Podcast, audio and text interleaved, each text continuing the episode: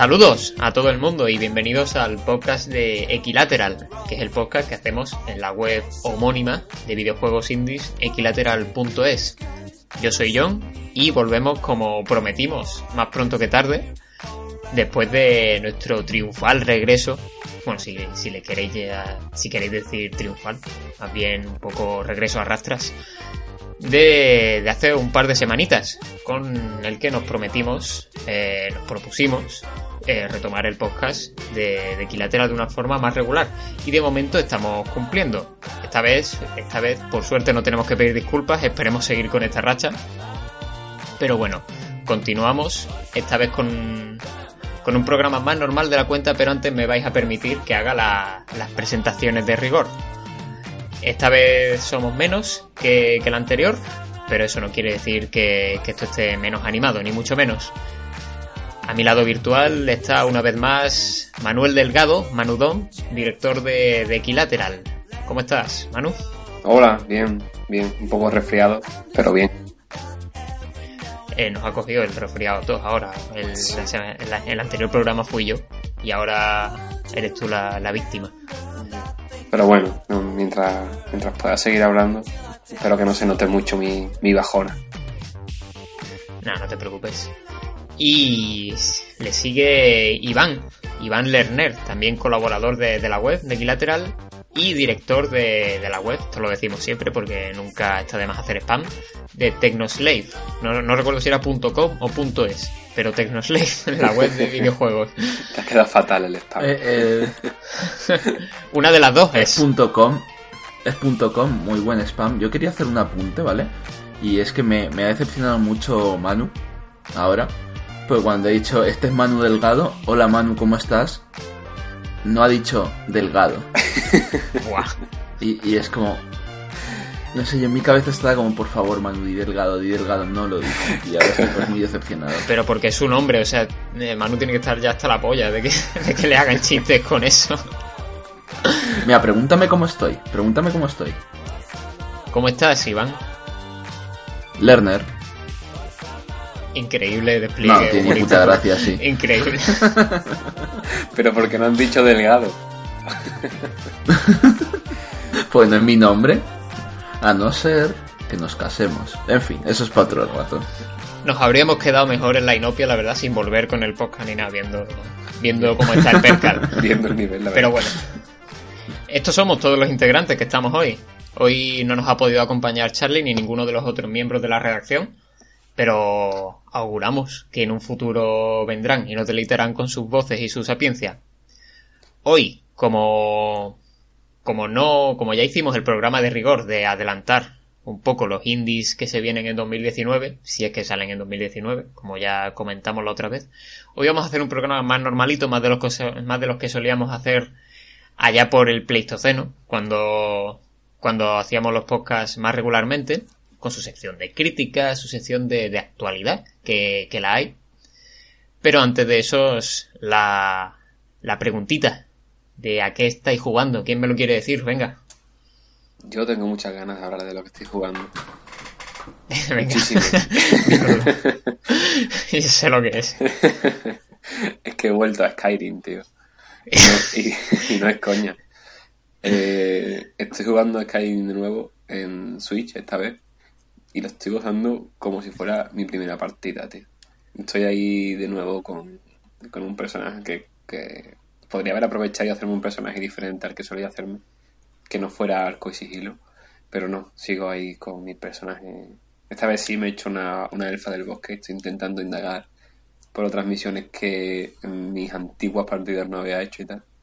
Pero estoy gozando muchísimo de jugar en Switch a Skyrim, me parece magia poder entrar en ese mundo en portátil, tío, de verdad. Estoy encantado. Encantadísimo. Empieza bien este podcast de videojuegos indies, patrocinado por nuestro amigo y vecino Todd Howard. El otro que estoy jugando, que también lo, he dicho antes, a Bloodborne, que he empezado de nuevo con la partida que, que había dejado hace unos meses. Por miedo de que me lo quites, John, que el juego es tuyo. Así que quiero pasármelo antes de que eso ocurra. Lo bueno de que, de que ahora vivamos cada uno en nuestra casa es que no se va, no se va a producir con el Bloodborne o con Skyrim eh, la terrible tragedia que se produjo hace cuatro años. Aquella fatídica noche. en la que yo le borré a Manu sin querer la partida de Skyrim de, de 200 horas. Entonces, es comprensible que, quiera, que quiera volver. Con la que llevaba años y años jugando y, murió. No, fue, fue un momento. Murió por culpa. por culpa. Pero es que el sistema de, sobreescribir partidas de. Bueno, el sistema de guardado de, de las versiones de Play 3 y Equipos 360 de Skyrim es una mierda. o sea, es que lo, la borré sin querer con mi partida de, del Callita de nivel 30 y pico, que no lo he vuelto a tocar desde entonces porque me, me supo tan mal que no he vuelto a jugar esa partida. es que es lo que te, lo que te comenté el otro día, porque en, Switch he visto que, no sé si solo la versión de Switch o si también la, las versiones están de, de HD también lo han cambiado, o si lo han cambiado en general, pero es que lo han hecho bien, porque ahora cada personaje tiene como su cajoncito donde guardar las partidas, antes no, antes era todo ahí a montón y tú tenías que estar viendo el nombre, ni siquiera en el, en el, nombre de la partida te ponía, sino tenías que esperar a que se cargara la imagen de la derecha y abajo ponía el nombre del personaje y ahí adivinabas qué personaje era. Pero si no, estabas guardando ahí a, tontas y a locas sin, sin hacerlo. Yo en Fallout 4 ya empecé a guardar a, partida a partida, no sobreescribía.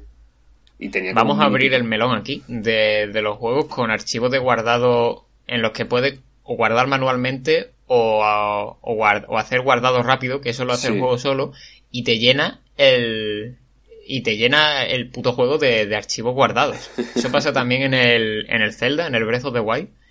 Y me da todo el coraje, primero porque yo tengo mi partida y yo controlo cuando guardo. A ver, está bien de vez en cuando que me guarde rápido porque si me matan tiene que cargar la partida desde donde guardé la, desde donde guardó la última vez. Pero es que en el Breath of the Wild en hay menos se llena todo de, de, de, de autoguardado. Es como, no, tío, ¿dónde está mi partida? la, la última que, que he guardado. Y esto me parece terrible. Muy, muy, muy terrible. Es que es, difícil encontrar juegos que, que, tengan un buen sistema de guardado que no te den por culo y que al mismo tiempo sean cómodos para, para saber controlarlo y tal. Al final lo que hacen los... No, pero... Sí. Sí. No, vamos, que la culpa fue mía, en verdad, de, borrarte la partida, no, le estamos echando no, Ya no me refiero a eso, pero sí es verdad que hay juegos que no saben manejar bien sus guardados y yo qué sé. Por ejemplo, últimamente estás jugando muchos juegos con diferentes modos de guardado y al final es que no sabes cuál es el más cómodo. Skyrim, por una parte, te permite guardar, o sea, congelar la partida y dejarlo en un sitio. Vale pero después es un coñazo como guarde sin querer en un punto en el que estás en mitad de una batalla o lo que sea. O, hay muchas veces a las que he visto muchas partidas que se han jodido porque el último guardado se han quedado en una zona en la que ya es, irrecuperable. Siempre que empiezas a cargar ya tienes un, no sé, estás en un combate o estás o te han pillado los guardias o lo que sea y ya desde ahí como que no puedes seguir, como que te has atascado. Después, no sé, también estás jugando Assassin's Creed, que también me lo ha pasado, a Origin, y ese tiene un sistema de guardado que no sabes dónde guarda, porque en Assassin's Creed nunca sabes cuándo se guarda la partida, apagas el juego sin saber muy bien si lo, si lo último que has hecho se va a quedar guardado o no y dónde vas a reaparecer en la siguiente partida. Pero bueno, como queda un poco igual y luego sigues jugando y ya está. es como que, bueno, el juego se encarga de guardarme lo que sea y ya está. Y al final pues eso es como que siempre funciona, es como que el, propio juego es inteligente para eso, pero bueno pues está eso, nos pareció un crimen haber vuelto con el podcast y no haber mencionado a Skyrim y por supuesto teníamos que, mencionarlo por todo lo alto. Falta Iván por eso Skyrim, jugando. Bloodborne, Assassin's Creed, sí, eh. videojuegos indies. Sí, sí, sí. Pero es que lo indie se queda, todo correcto, todo en orden. se queda para, lo, para lo de después, que es lo, guapo. Ahora es el, el, colegueo. Claro, claro. Yo iba a decir ahora que lo que nos dijo Diego la otra vez en Twitter, Diego, un saludo, por cierto, arroba caeolos, que, que nos habíamos convertido en nuestra propia parodia, porque estábamos jugando a, los juegos con los que siempre nos metíamos en Equilateral, con, con tú con Skyrim y yo eh, este verano pasado me, acabé, bueno, me acabé entre comillas, si es que se puede acabar eso, el, el de Phantom Pain que, y iba a hacer la broma con el de Phantom Pain, pero me acabo de acordar de que si acabamos de volver con el podcast, muy poca gente va a pillar los chistes internos. Sí. pero bueno, mejor... de Phantom Pain es como un gran chiste interno para todos. Sí. el chiste interno de Konami. Chiste externo. En fin, pasamos a, a cosas más decentes, seguro que, que nos trae Iván, que, que está jugando. Cuéntanos, no vale decir Final Fantasy XIV. Vale, eh, Final Fantasy 13-2. Pero eso ya existe. No, de hecho, ese, ese lo pienso empezar pronto, porque he recuperado mi PS3. Vale, pues eh, lo que he estado jugando yo, aparte del juego que voy a comentar luego, que bueno, ya hem- hemos tenido un problema con una toma falsa, ya la contaremos luego, porque seguramente sale el tema, pero me estoy desviando. Eh, yo ahora mismo estoy jugando a eh, el nuevo No More Heroes, el spin-off este raro que ha salido para Switch, que yo no lo llamaría indie, está como entre indie y no indie, porque no sé, es un juego que sale en la Switch con bastante publicidad de Nintendo y tal, tal, tal. Hombre, pero está, está, está Devolver detrás en algún lado metido, ¿no? Sí, de hecho, cuando, en la escena introductoria sale de fondo. Bueno, no de fondo, pero sale un personaje jugando a. eh, ¿Cómo se llama esta cosa? Tiritos LSD. Hotline Miami. Tirito. Entonces, es como eso, como que está muy en la frontera entre lo que es indie y lo que no consideraríamos indie. Así que teniendo en cuenta que Manuel ha hablado de Bloodborne y Skyrim, pues Y Assassin's Sí, Creed yo lo meto saco. Y Assassin's Creed, exacto. Y. A ver, llevo poquito, llevo poquito, llevo como una hora. Y no sé qué pensar de momento. En plan. Es que este señor hace cosas que son muy. No tanto meta de. En plan Metal Gear Solid 2, de uh, te vuelve la cabeza. Sino que tiene como mucho subtexto. Sí, Y como que lo veo y digo, "Es- este juego es como muy mierdoso, pero creo que es mierdoso aposta. sí, de hecho, vamos, me he estado leyendo unos cuantos análisis y he visto que el juego es súper autoconsciente en sus referencias, en sus parodias y todo. Sí, es como muy eso, muy consciente, como muy en plan, jaja, el, el videojuego, el, el lo gamer. Y precisamente el No More Heroes original eh, en gran parte trataba de eso. O sea, es, es- protagonista es Travis Touchdown, un señor con un nombre ridículo, que es un flipao y es un otaku y es un tonto y un salido y un flipao y es, es un gamer. Es un gamer estereotípico que se compra una katana por eBay, literal, porque quiere hacerse asesino para ligar con mujeres. Entonces, saliendo de ahí, yo casi todas la- la- las cosas que veo aquí que, ojo, eh, esto es una basura, se lo atribuyo a que está hecho a posta. Pero no sé hasta qué punto puedo estar sobreatribuyéndolo a eso. Pero me lo estoy pasando bien. De hecho, de hecho, mucha gente apunta a que puede ser una especie de estudio de mercado para el más que futurible No More Heroes 3. En plan de, pues a ver si gusta este o a ver si la gente lo pilla el chiste. Aunque sea, y vamos abriendo bocas para un No More Heroes 3. De hecho, por lo visto, por lo que me han contado, esto no sé si es spoiler o no, porque mi juego me la trae bastante floja, así que... eh, así que me dan igual los spoilers, pero por lo visto hay bastantes referencias a un futuro No More Heroes 3 en el, en el propio juego. Así que no sé si habrás visto tú algo de eso. Pues ahora mismo no, la verdad. Lo que sí que he visto es un personaje de Killer 7 apareciendo en la intro y ya con eso pues me lo han vendido. Sale Soy también, una persona simple. sale también uno de, de Silver Case, creo. Porque no me spoilees, cabrón. A ver, yo qué sé, Increíble, tú, o sea, o sea- tú- tú eres el que ha jugado los dos. Yo es que no tengo ni idea de, de ninguno. Pero, mira, eh, te voy, a, te voy a decir una anécdota, ¿vale? Graciosa. Y es que yo me enteré que salía el personaje de Killer 7 antes de jugar al juego.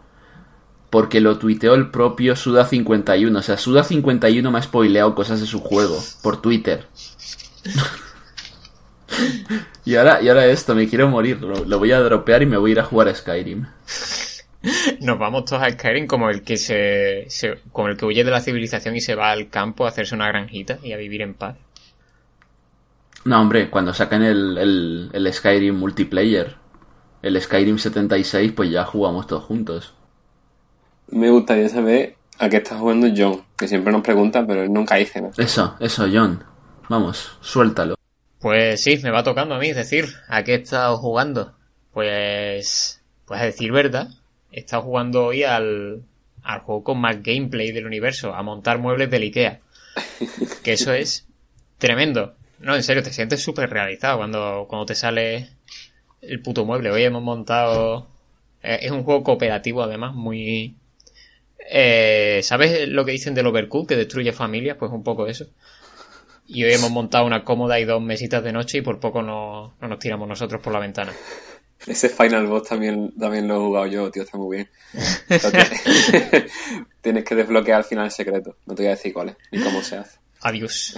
Adiós, no, no, que calla, calla. Que, que eso, videojuegos. Pues, pues en verdad, eh, estuve hace poco jugando a Everspace, que es un juego, es un roguelike de nave, que, que lo tuve que analizar para Switch, para la página zonared.com, que también escribo ahí.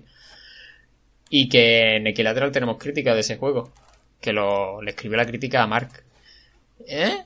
Bueno, a mí me parece un juego un poco regulero. Y por suerte ya me lo he quitado de, de en medio y aparte de eso pues he estado jugando, dándole más cañita a, a The Cells, que, del que ya hablé la otra vez, así que no tiene mucho sentido Mm. seguir... Me pensaba de que, el Everspace era más rollo de exploración y, y cosas así. O no Que me va, que va. Es rollo... ¿Tú has jugado al Faster Than Light? ¿Al FTL? No, pero vamos, lo, lo he visto bastante. Mm, Pues es eso, pero en, en tiempo real y de acción. Es decir, Ajá. tú tienes... Es que el juego es un juego muy engañoso y a mí eso me, me- me dio un poco de coraje. Porque tú empiezas y ves el espacio guapísimo. Dices, ¡hala! Y yo soy una nave y puedo ir por el espacio y tal. En realidad es un área muy pequeña en la que no, no hay mucho que hacer. Solamente farmear recursos para craftear luego armas y ese tipo de cosas. O cargarte a las naves que estén por ahí rondando que te atacan. Y, y poco más hay que hacer. Y luego pues saltas a otra zona y esa zona pues eso, eh, parece inmensa, parece ahí un espacio profundo de la hostia, pero en realidad es una zona muy pequeñita en la que vas recogiendo recursos y cuando tienes suficiente saltas a la siguiente. Entonces es un poco patata el juego, la verdad. Al principio impresiona mucho, pero no es para, no es para tanto. Ya, ya, ya. Más fondo que otra cosa, ¿no? fondo de pantalla. Sí, sí. Sí, y además mm, casi se carga a mi Joy-Con porque, porque los controles son terribles. En serio. Sí, sí, porque... Bueno, por- también es que los Joy-Con son muy especialitos. Mi Joy-Con izquierdo está en las últimas. Ahora mismo vuelve a, ha vuelto a la normalidad, pero estos últimos días he estado todo el rato limpiándolo porque le pasa esto que, que hace drifting, que, que, que es que no registra el punto de eje neutral después de darle para una dirección Sí, sí, y sí. entonces se te va el personaje a parla. Y tiene eso suele ser porque está lleno de mierda, pero vamos, lo he limpiado 50 millones de veces y, y seguía y seguía y ahora parece que se ha calmado la cosa. Eso le, pasó a mi, primo. A mí no me pasó, pero lo he visto de cerca con el, con el suyo y al final lo tuvo que enviar a, arreglar. El servicio técnico de Nintendo se lo, se lo solucionó. También intenté hacerle para que para arreglarlo, se lo intenté eh, calibrar porque te lo deja la Switch, te deja calibrarlo, pero no Sí. sirve de nada. No, o sea, por no- no sirve de, de nada. Sí, sí, de sí, sí. Yo he visto un montón de gente diciendo que eso es que no sirve de, de absolutamente nada. Así que o lo limpias o te lo arreglan o cambian los mandos. Que me parece ni si- Sí. que ni, si- ni siquiera... Porque se compró unos mandos nuevos y le seguía saliendo ese problema. No sé si es que es algo también del software o algo. No sé. pero- Eh, pues a saber. Yo lo que hago de- es darle con, por debajo de la membranita que tienen, darle con un bastoncillo esto para los oídos mojado, mojado en alcohol y eso funciona. Me ha funcionado, pero a- hay que darle muy intensamente muchas veces. Claro. Pero de momento eso me funciona. Ese, ese es otro gameplay guapísimo. Me están encantando vuestros remedios de abuela gamer. Qué maravilloso. y a la Pero vez que- estoy temiendo por mi Switch, en plan, que a ti no te pase eso, cariño. Pasa mucho. Os va a así pasar, que, claro. os va, Yo creo va a que, pasar, pero que a- bueno. a todos nos va a acabar No va a pasar.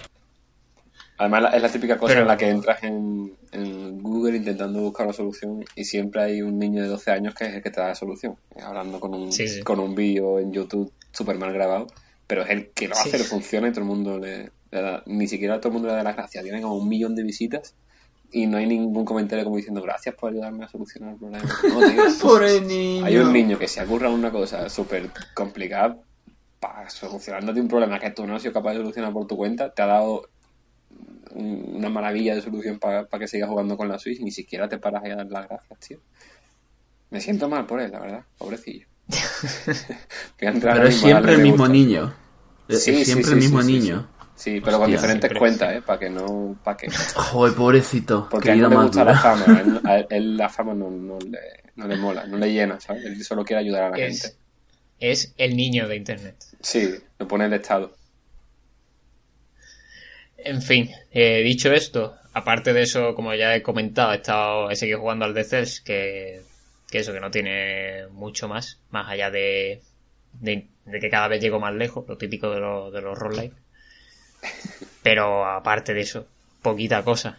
Así que, si me permitís, pasamos ya a comentar las moviditas de actualidad, que ha habido un par, y pasamos a la música. Dale cañita.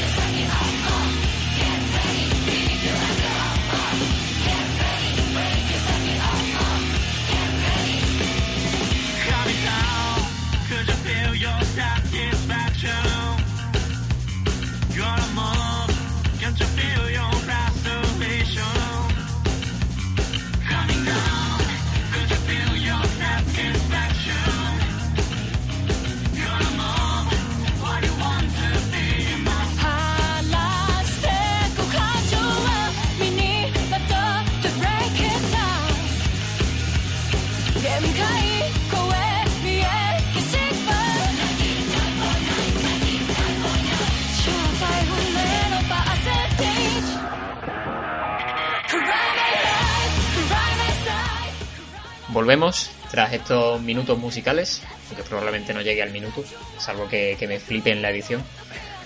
Y para comentar una de, la- de las noticias más, más chulas que, que se han dado en estos últimos días. Normalmente las noticias de videojuegos suelen ser un poquito así eh, agoreras, ¿no? Las que tienen más chicha que comentar suelen ser la- las peores, las de los cierres de estudio, los despidos y esas cosas, pero como esto es el mundo indie, y el mundo indie siempre es alegría, ¿verdad? Nunca, nunca nadie, ningún desarrollador ha sufrido para sacar su juego. ¿Qué va? ¿Qué va? A qué te refieres. No me suena. Mm, Pues vamos a comentar noticias de Wenry. Y la primera, la primera es la de la GameDev.world. Que, que venga, comentádmela alguno de vosotros, ya, ya que estáis aquí. Iván, dime- dímela tú, venga. no me lo he mirado. Vaya encerrona, tío. Vaya encerrona. No sé, Creía Ya que la habías digo. mirado tú, tío. wow. Sí, sí, lo he mirado yo, pero- Hostia, el puto John. he querido hacer la encerrona. Madre mía, ¿cómo te pasa, cabrón? a, a pie cambiado, tío. puta. Solo como, como él va a editar esto y no lo va a quitar, solo para dejarnos de tonto. Seguro. O sea, yo más de tonto de lo que ya estoy, pues no me va a poder dejar, pero seguro que lo hace. Cabrón, tío. Venga, va, si queréis lo, lo digo yo. Increíble. Queramos o no lo tienes que decir tú, si es que no nos lo sa- no nos lo hemos mirado. Yo solo Pero, vi, pero es que- yo solo vi Pero el sabéis lo que ha pasado, más o menos, Sí, ¿no? O sea, sí. sí. A ver, yo sé que es una, una charla que van Venga, a... Manu, dilo tú. Venga. Es una cosa de esas. Yo sé lo que pasó, Diego, por el, por el chat de Equilateral, de que iban a hacer una charla eh, para como subtitular a 10.000 idiomas para desarrolladores, para que todo el conocimiento del desarrollo y de creación de videojuegos pues se extienda allende los mares y todo el mundo podamos disfrutar de la sabiduría de desarrolladores importantes para que aquellos que no puedan ir a esa charla o que no entiendan inglés o lo que sea tengan abierta también esa puerta. Pero ya está, no sé más nada que eso. Efectivamente, un indie punto para, para Manu. No, tío, lo- lo- los indie puntos se deberían llamar eh, Rami puntos, en honor a Rami. Rami Puntos, es verdad. Que es el, él y Sara Elmale son quienes organizan esta GameDev.world, que como ha dicho Manu es una especie de GDC, pero que intentan superar las, las tres barreras más amplias que existen en este tipo de eventos. El precio, se, pues, para empezar, será completamente gratuito. El lugar, no hay que desplazarse a ningún sitio porque se hará por, por internet a través de streaming. Y el lenguaje se va a traducir a, a ocho idiomas simultáneos, a los ocho idiomas más hablados del mundo, que son eh, inglés, español, ruso, japonés, portugués, francés, chino y árabe. Y eso es una es un evento que tendrá lugar el 21, 22 y 23 de junio e, e invitará pues a personalidades del desarrollo de videojuegos a dar sus charletas igual que las de la GDC que serán transmitidas, retransmitidas a través de streaming, podrá verla todo el mundo gratuitamente, serán traducidas al, en el momento del directo a todos estos idiomas. De hecho, si no me equivoco, creo que estos, los ponentes tienen que ir ensayando estos meses la, lo que van a decir para pasárselo a los traductores. Habrá también turnos de preguntas y esas cosas. Eso ya no sé cómo lo van a organizar, la verdad, para traducirlo, porque las preguntas pueden ser um, súper espontáneas. Pero, pero desde luego es loable. La verdad, está el, el Rami últimamente que no para de, de hacer cosas entre, entre Meditations, esto ahora y, y el nuevo juego de Blambir, el Ultra Books. Está el colega que parece que quiere realmente ganarse el título de, de embajador de, de lo indie. Pero también lo organiza Sara El Male, como ya hemos dicho, que trabajó en, en un indie influyente como pocos que con Home. ¿Y qué os parece esto? Comentadme. Bien, bien, bien. Yo hasta lo que sabía, o sea, hasta lo que he dicho me parecía de puta madre, la verdad. No, sí, sí. La verdad, yo lo único que sí que es verdad que creo que se pierde un poco el, el tema de... O sea, lo presencial realmente ayuda mucho, porque entre bastidores es cuando empiezas a hacer contactos, que es para lo que va la gente de este tipo de eventos realmente. O sea, fuera de las charlas, en los pasillos y demás, cuando te pones a hablar con los ponentes y así vas más o menos eh, dándote a conocer y eso seguramente aquí no, no se pueda dar por pero vaya por limitaciones más que otra cosa no porque no no porque no quisieran hacerlo bastante es que va a tener turno de preguntas Mm. Sí, no, yo creo que.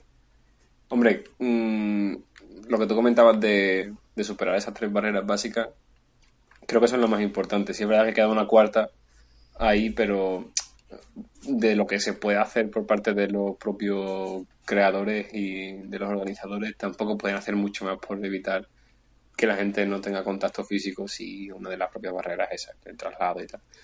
En principio, pues a mí me parece súper guay, porque se trata sobre todo eso, de, de poder esparcir el conocimiento y, y que todo el mundo pueda acceder a, a él.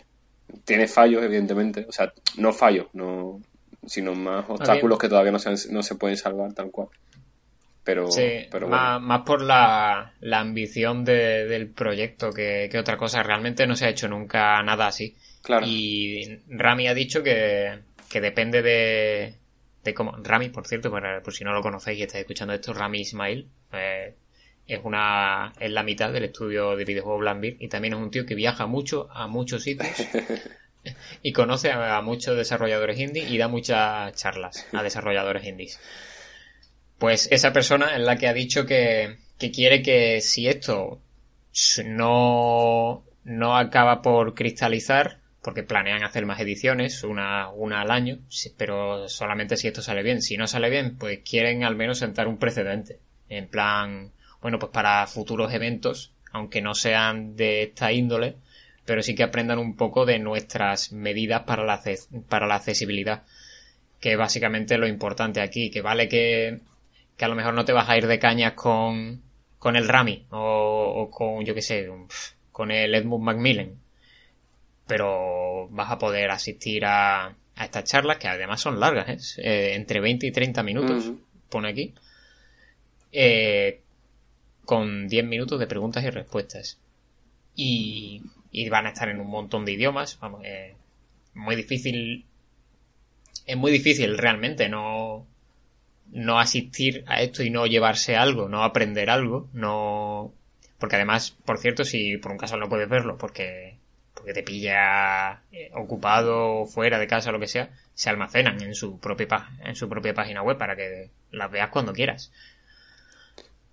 Así que, por lo menos eso, eh, acabar con, con esas tres barreras, la del dinero, la del desplazamiento, porque sí que es verdad que en todas las charlas a todos los desarrolladores siempre le dice, ve eventos, no sé qué, sí, claro, pero el dinero, ¿de dónde lo saco? Te gastas una pasta en ir a eventos que después tampoco te, te, te generan una un retorno de porque muchas veces se, se romantiza demasiado eso de lo que hablábamos antes del el networking, ¿no? Eh, odio la palabra de, del término de, emprend- eh, de emprendimiento, pero Yo, to- yo todavía no sé lo que significa, yo creo que gente hablando entre sí de proyectos Sí, y cosas. ¿no? A ver, básicamente irte de cervezas o irte de... O si eres un poco más, si es un evento un poco más fino, pues irte de cóctel con, con la gente con la que compartes medio y intentar entablar conversaciones y, y conexiones eh, en un ambiente un poco más distendido. Y también que lo que decía yo que se romantiza mucho eso cuando en ocasiones la gente se deja una pasta por ir a esos eventos en los que al final eh, por mucho que hagas que tengas un contacto directo con, con otros compañeros mm, igual tampoco sacas nada de eso vale Eh, no, no quiero decir que sea malo es, muy muy muy positivo pero sí es verdad que tampoco hay muchas veces que que sin las actitudes sociales necesarias, pues a lo mejor te estás gastando una pasta creyendo que esa es la solución para, para tu juego o lo que sea, y al final, pues no sacas nada.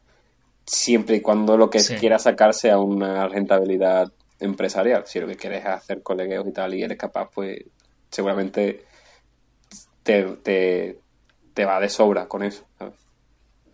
Sí, que hay una incertidumbre, entiendo yo, porque ir a eventos, ir a la Gamescom, por ejemplo, que hay una charla muy famosa del Rami en la Game Lab de 2014, que le dice a, lo- a, a los ponentes, a un ponente que le preguntó, a un ponente digo yo, a, un- a una persona del público que le preguntó y le dijo, ve a eventos, y dijo, no tengo dinero.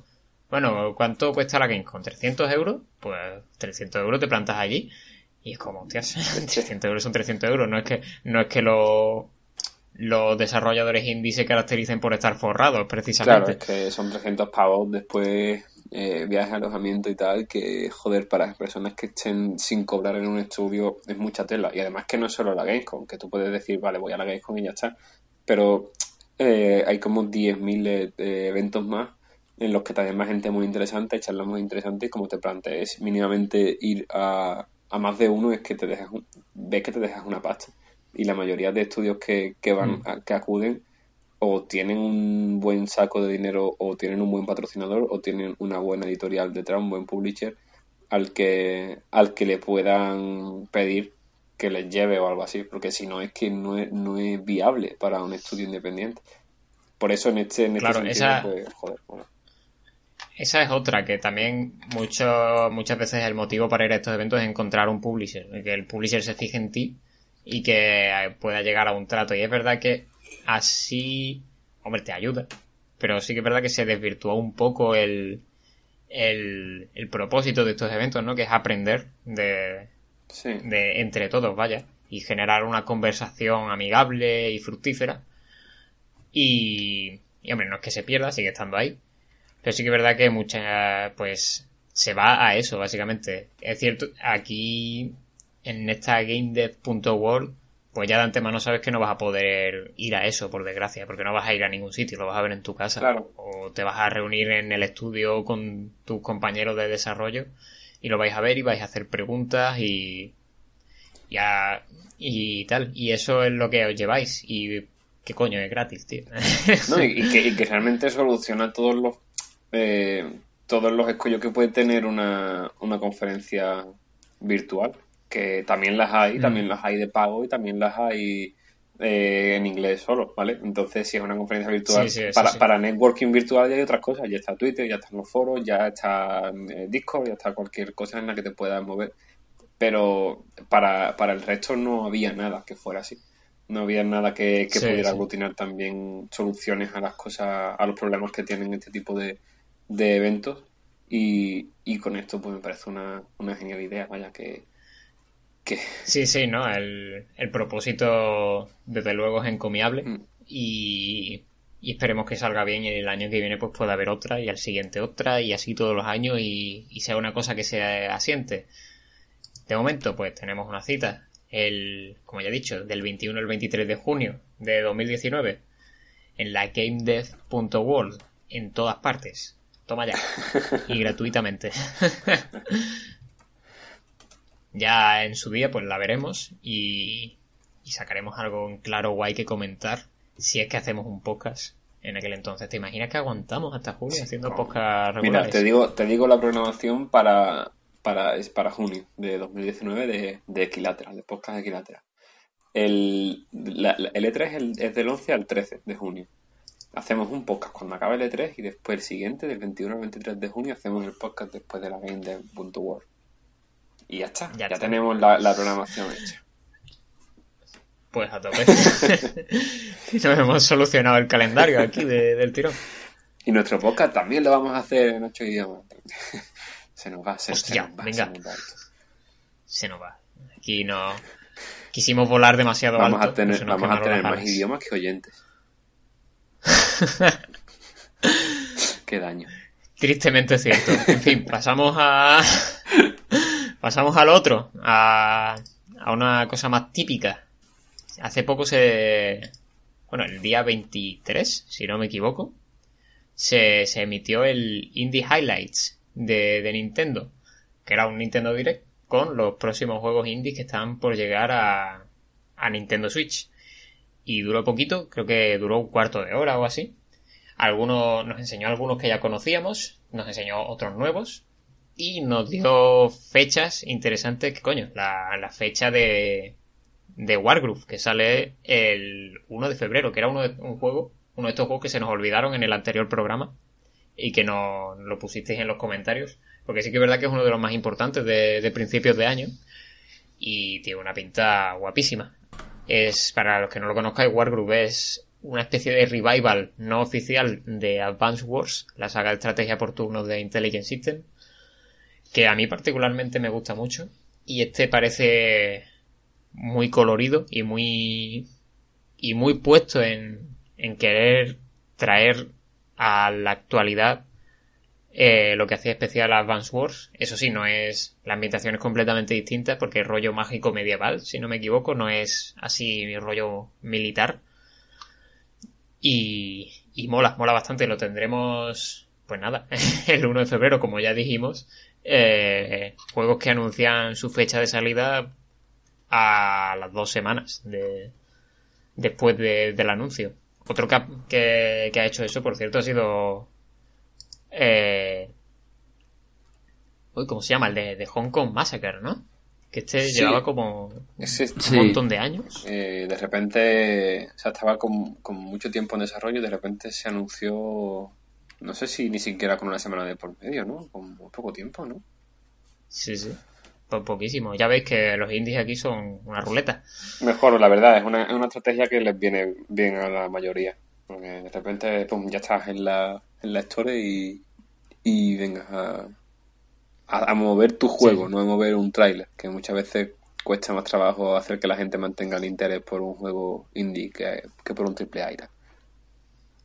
Sí que es verdad que te puede jugar una mala pasada.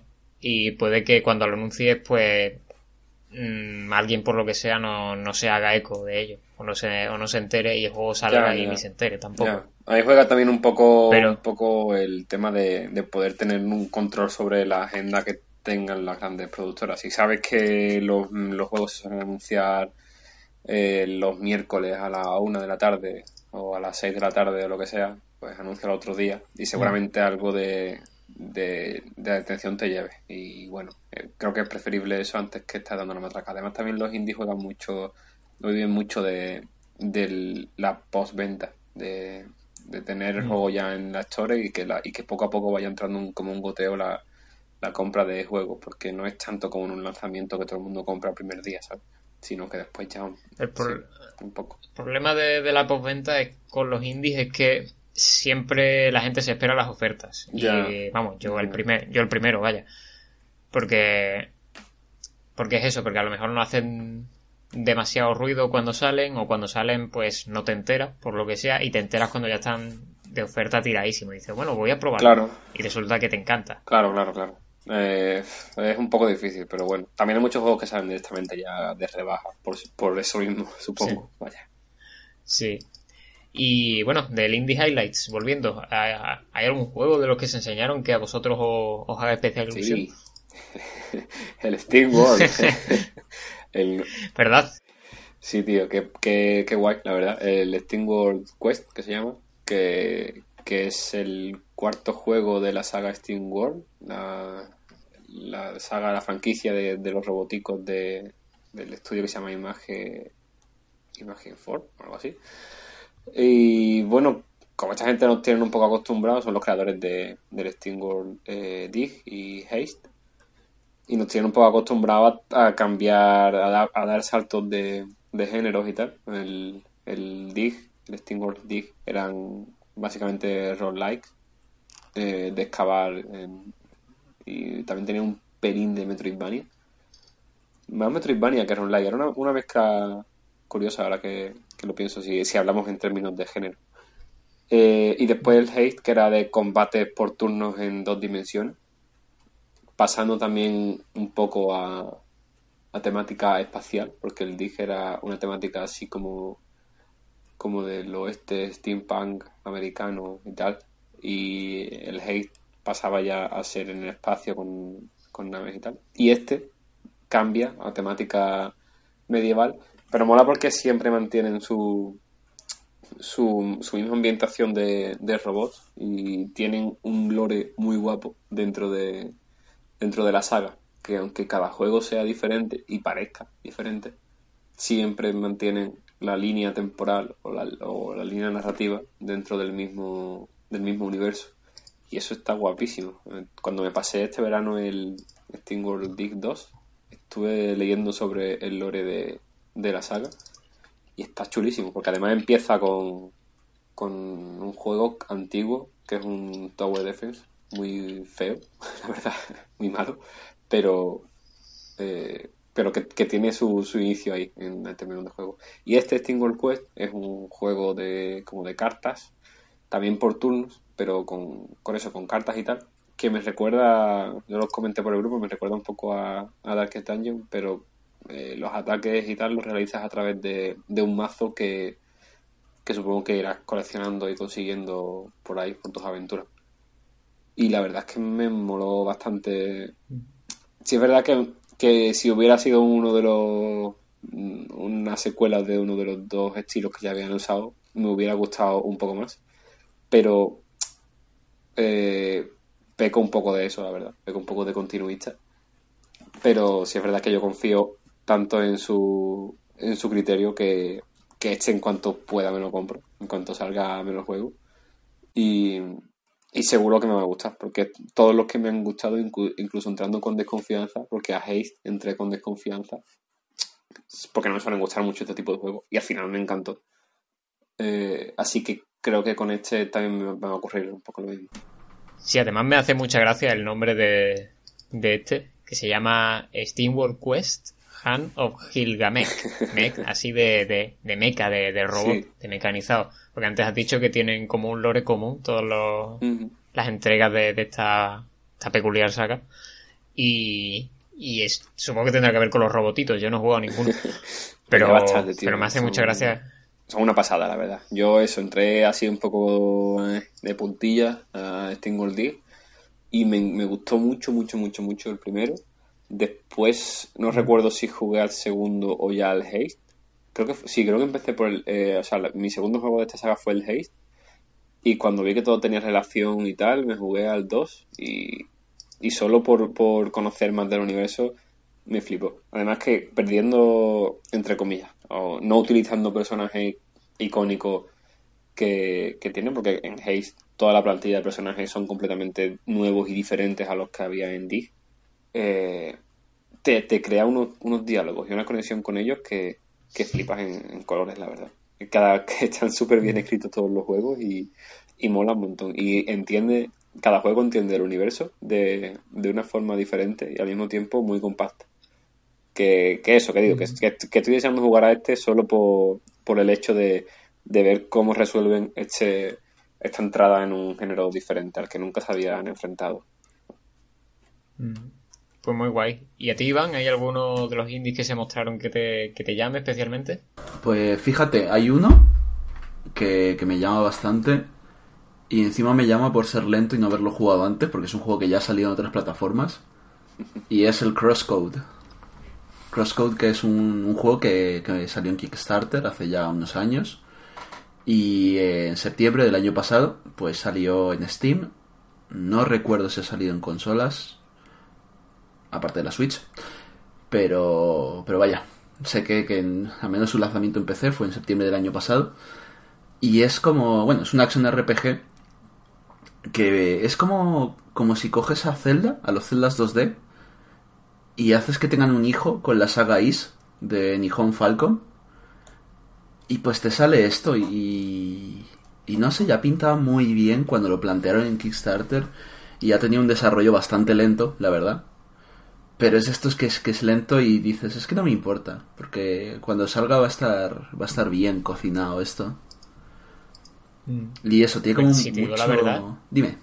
Sí. No, que si te digo la verdad, no tenía ni idea de que esto había salido ya. O sea, Ya, es que ha sido uno de esos indies que fue como, coño, que ha salido. Como lo que habíamos dicho antes, que, que bueno.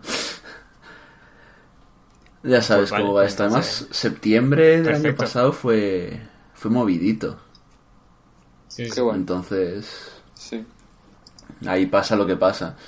Pero es eso, es como que tiene mucho, mucho, mucho de combate, pero también mucho de, de puzzles. Eh, no tanto puzzle a nivel de soluciona esto para tal, sino de saber usar bien tus habilidades para moverte en los entornos. Y, y no sé, es un título que me llamó la atención eso desde que lo presentaron, porque a mí me gusta mucho este tipo de juegos y me gusta mucho Is y me gusta mucho Zelda. Y joder, pues si me pones al, al hijo listo de ambos, pues ya ves tú. Pero como no lo había jugado hasta ahora, pues yo creo que ya me espero y, y uso el, el síndrome de, de dueño de Switch para jugarlo allí. Porque, coño, es, Pues sí. es un indie en Switch, madre mía. Pues sí, eso iba, eso iba a decir, que, que digo, coño, pues en verdad lo podemos jugar ahora mismo, pero ya que estamos... Claro, nos es que es eso, es que es eso, tiene como esa, ese, no sé, como mm, romanticismo, el, el jugar al indie en la Switch. Se- Es mil tiene- veces no tiene más nada- atractivo que, que jugarlo en cualquier otro sitio. Mil veces. Sí, pero, O sea, es, pero es que no tiene nada de especial, o sea, yo por ejemplo la Switch no la saco de mi casa. ¿pero por qué? A mí me encanta jugarlo en, en, en portátil. Y juego un portátil sentado en el sofá. Yo creo que también es que la, la Switch en portátil es muy estética, muy estética, o sea, queda bien con todo. Si te fijas, todos los trailers, Sí, sí, sí. o cada vez que se anuncia un port para Switch, siempre está la consola en portátil con el mandito muy rojo y el azul. De hecho, justo ahora mismo ser. he entrado en la, pa- en la página de, de Steam Quest, eh, perdón, de Steam World Quest, y, y la, la página oficial tiene capturas, y luego bajas un poquito más, justo abajo de las capturas oficiales, la, la imagen principal es la de la Switch mm, con los mandos neon, y las capturas, o sea, un- como una especie de, de imagen in-game del juego dentro de la Switch. Y solo con eso ya te lo vende. Solo así ya te vende el juego. Porque es muy bonita. Sí, sí, es que preciosa. yo recuerdo hace unos meses cuando se anunció el port de, de Broken Age para la Switch con un tráiler típico de port a Switch Ajá. que se lo leí en Twitter a, a Paula, Sí. a Cecilos, que dijo que el, el tráiler de, de port a Switch era un género en sí mismo. Ya ves. Y me hace mucha gracia. También el de, el de Firewatch también está súper guay, tío. Porque además me parece que, que en el de Firewatch pusieron lo- los Joy-Con amarillo color Firewatch y, y ese- era, muy, era muy bonita la consola. Creo que ni siquiera existen los... Joder, no sé, estaba intentando buscar trailers de este y he, he puesto en Google Joy-Con. No sé por qué.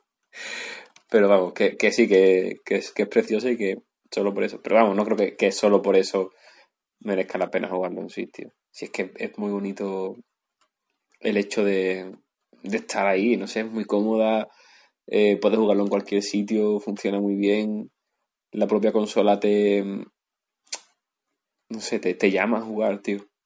Como una consola agradable. Como hablábamos en el podcast anterior de los juegos agradables, pues aquí hablamos de, de la consola agradable. Sí, es como muy... Es como un gatito la Switch.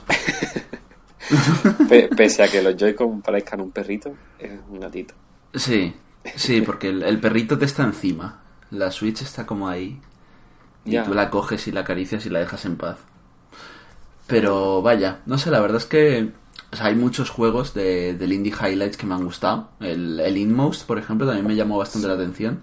No lo conocía hasta que lo nombró Charlie, creo, en el Sí. último programa. Y me moló, y me ha molado verlo aquí. Pero quizás lo que me falta un poco en, en este... Ay, en el Highlights Sí. son más fechas. Porque se ha hablado mucho o de juegos que ya están disponibles ahora, que eso está guay, o de saldrá en 2019 y punto. Sí, es verdad que, Que- que faltan. Yo cuando cuando yo no, no pude ver el, el streaming o el vídeo y vi la noticia de que visisteis Internet Day que pusisteis además todas las fechas y tal. Y la mayoría sí. de esos no ponían fechas. Eran como tres o cuatro juegos con las fechas de enero, febrero y después todos 2019. Sí, sí, de hecho tengo el cuadrito aquí y es que son tres juegos con fecha, que son los que se salieron al- a la venta el día del, del Highlights, Sí, y quitando eso solo hay un juego, el Wargroove. claro. Entonces es como... eh, está guay, pero igual, igual podrían haberse esperado un poquitín. Sí, Pero el problema de eso es que, claro, con lo esper- yo creo que es un poco como un, un- una retransmisión que lo que quería precisamente era aprovechar el tirón del Wargroove, que es un juego, pues eso, de- que a la gente de los indies, pues lo estaba esperando bastante y tal y cual, y si hubiesen mucho, esperado más, sí. claro, si hubiesen esperado más se les pasaba el arroz. Hombre, a mí no me importaría mucho que hicieran un indie highlight cada dos o tres meses, ¿eh? Y, y Sí, estaría guay. Un poquito cada cada día, cada, cada, trimestre más o menos lo que vaya a salir o lo que se, se espere y tal. Dentro de Claro. lo que se pueda prever. Que, Sí, que está guay, la verdad. Material tienen. El tema es lo que dice Iván, que, que el- casi parece que lo hacen para aprovechar un tirón concreto. Sí. En este caso el del Wargroove, Ujú. que además la han, la han mostrado por todo lo alto. El primero ahí con un tráiler cinemático de animación muy bonito. Sí. Oye, y Y el, el- el sí. Unruly Heroes este, eh, ¿habéis probado? Que también salió ya el 23, el mismo día de, Sí, del- ¿Habéis visto algo de él? Porque yo lo llevo viendo mucho tiempo en redes y tal. Y me gusta el arte, pero no termino de, ver que, que llame la atención, ¿no? No veo como, como a mucha gente hablando de él ni nada, pese a que es bonito, pese a que es atractivo, ¿no? Él tiene lo que la mayoría de, de juegos indie suele, suele llamar la atención, pero en este en concreto como que no. No sé si sabéis algo de él, si lo habéis probado, si... no sé. a mí es un, es un juego que me recuerda mucho a los de Vanillaware. Sí. En plan, los creadores de Odin Sphere, Dragon's Crown. Ahora están con el Aegis este, que no me acuerdo cómo se llama. El que anunciaron como en 1920 y todavía no ha salido. Eh, y la cosa es que es eso, es uno de esos juegos que yo digo, joder, qué bonito es. Pero luego como que no, no me pasa de ahí. Igual es que es como demasiado bonito y me quedo ahí. Porque me, me, sirve solo con eso. Y quizás ese sea el Sí. problema. Ahí me llama la atención el estilo gráfico no por lo bonito que es, que también, sino porque creo que es el mismo que el del Rayman Legends. Exactamente. Es que yo, yo creo que pasa eso, tío. Yo creo que es como un juego como que, que parece que ya, se- que ya existía, ¿sabes? Me da la sensación Sí, de no, que... en mi caso es que... Sí. En mi caso es que yo creo que, que a mí me causaba duda incluso el pensar que igual era de Ubisoft, que Mm. utilizaba el mismo motor que el, que el Rayman Legends. Seguramente no, porque estoy viendo aquí que es de Magic Design Studios, que ellos desarrollan y distribuyen. que, en pri- que en principio no tiene nada que ver, ni hay ningún ex eh, trabajando ahí, ¿no? Porque, te digo, es que es calcado al, al Rayman, a los últimos Rayman. Me da, me da un poquito de pena porque parece que, bueno, no sé si es que hace poco que ha salido, pero en Steam, que ahí ha salido también, aparte de en Switch, solamente tiene una review. Ay, Eh, un recomendado, eso sí, dice, ¿qué pasaría? Bueno, lo dice el usuario PL Pachiu. ¿Qué pasaría si mezclaras Train con Kung Fu Panda y le pusieras los gráficos de Rayman Legends? Hemos pensado todo en lo mismo. Eso es Unruly Heroes. Excelente calidad visual, buenos boss, buenos puzzles y es bárbaro para jugar entre cuatro personas, porque realmente deben ayudarse entre sí para poder avanzar. Recomendado. solo entre, entre cuatro. Porque se, sabía que era cooperativo, pero pensaba que se podía jugar a dos. Hombre, imagino que, que a dos, si quieres, puede y que puedes jugarlo solo, incluso. vaya, Eh, no- Pues sí, no, me, me- Al me- tengo muchas ganas de probarlo, la verdad. Ya te digo, lo llevo viendo mucho tiempo Mm. y tengo curiosidad por, por verlo. Así que, que bueno. Pero sí es verdad que no es una prioridad. Y no sé por qué me pasa eso, porque tampoco es tan genérico ni nada, es muy bonito y tiene buena pinta y tal. Así que quiero darle la, la oportunidad a, a este. A ver qué tal. ¿Alguno más que, que se nos haya pasado de este Indie Highlights? Pues, hombre, había unos cuantos, ¿no? Eh, el vídeo duraba como unos 16 minutos. Ah, sí, el, el que me faltaba por, por comentaros, que también me moló, fue el Forager. Forager, o como se llama. Por ayer, sí, es verdad, es que lo describen como un juego de mundo abierto en 2D que tiene pinta de, de coger movidas de Stardew Valley. Sí, sí, sí. Es mucho más eh, simple a la vista que, que cualquier otro juego de, de gestión, de construcción y tal. Y, pero al mismo tiempo tiene esas cositas y parece que, que mola. Me recuerda a Minit, solo que este es en color y con el tema de, de gestión y construcción y tal, pues, pues puede molar mucho, la verdad. Mm, Pues de hecho, eh, ese juego tiene una demo disponible en Itch.io. Ah, sí, pues mira, Sí. no sé por dónde. Así que por lo que leo aquí dura como unas dos o tres horas, es una demo bastante extensa. Ajá. Y pues puede quitar la duda a más de uno eso, el, y decir, ah, bueno, pues venga tal. Y luego pues, aunque eh, está en Steam, pero la, ma- la marca Switch, ya sabemos cómo va esto. Bueno, y que, y que si está en itch, pues comprarlo en itch en vez de en Steam. Lo pruebas Ah, de hecho lo no está en Steam Itch. todavía. Pone disponible Ah, soon, con una exclamación, en plan como muy... Es de... Bueno, pero Es editado por cuchi, Humble Bundle, sí. así que Sí, estará en Humble Bundle. Y no sé si los de Humble de Bundle hecho, de hecho Humble Bundle patrocinaba este, este de Indie Highlights ¿Ah, sí? de Nintendo. Bueno, Sí, sí. Así que imagino que habrá tenido más que ver con ellos que, que con Nintendo. mm, Que habrán dicho, bueno, nos viene bien poner esto antes de, de que demos la noticia del Metroid. Estaba, estaba viendo sí. estaba viendo justo ahora el tráiler de, del Forager y mm, es- eh, me hace gracia porque estos han pillado y, y han hecho también su propio tráiler con Switch, pero lo han dibujado, tío, y le- les ha salido la Switch dibujada en su propio tráiler muy bonito. Ay, Así muy rollo cartoon, muy guay, qué cookie. muy chulo. Está guay, está guay. Además de ese, se anunció que salía el mismo día When Skillets Go Wrong, que es una especie de, de Polybridge, el juego este de, de construir puentes, pero para pero con ambientación así rollo de, de esquí, de la peña que tiene que deslizarse Mm, eh, por las montañas, pues esquiando Sí. en moto de nieve y tal, y tú le tienes que construir los puentes y, y con muy fatídicos resultados la mayoría de las veces, porque está muy basado en físicas y en saber mm. cómo sostener estructuralmente todo eso y demás, y, la, y es probable que salga mal y sea gracioso y todo. Pinta guay. Ah, esos juegos aparte- tienen como, como un rollo así como muy zen, ¿sabes? De, de ponerte ahí con tus puentecitos y tus movidas y ay, se me ha matado un tío, pues bueno. No me, ¿Sabes? no me llamó tanto este cuando, cuando lo vi, pero me parecía raro. Muy zen eso de, de ponerte a, a mirar cómo la gente se despeña y se parte de miembros. A mí me pareció el típico juego de Steam que no que ves en las rebajas a, a 30 céntimos y ni Sí. siquiera. me da pena, pero es verdad que no me, no me terminó de llamar. Sí que se... Como el Polybridge, que se hace famoso por lo viral, más Sí. que otra cosa, ¿no? Sí, eh, Mm. eh. bueno, está bien, supongo.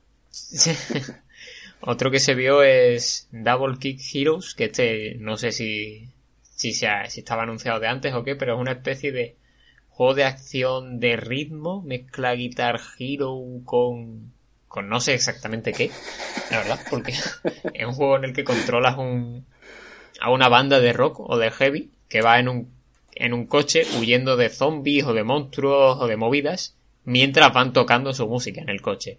Entonces, entonces tú abajo te van saliendo como el típico panel de Guitar Hero en el que le tienes que ir dando bien a, a cada nota y así es como te vas cargando a, a los a los enemigos que te persiguen. Es una cosa muy rara, Mm. pero Que no se diga que es original, por lo menos. que no es original. Puede estar chulo este, puede estar bastante guay. Yo no soy mucho de juegos de ritmo, pero sí que puede estar guay. La verdad. Y no sé qué más eh, se enseñó, la verdad. El Goat Simulator, una novedad donde las haya. Hostias. vale. Tampoco hace Con falta. todas las expansiones. Sí, es como, pues, pues es Goat Simulator en Switch. Sí, Pasamos página. ¿Listo?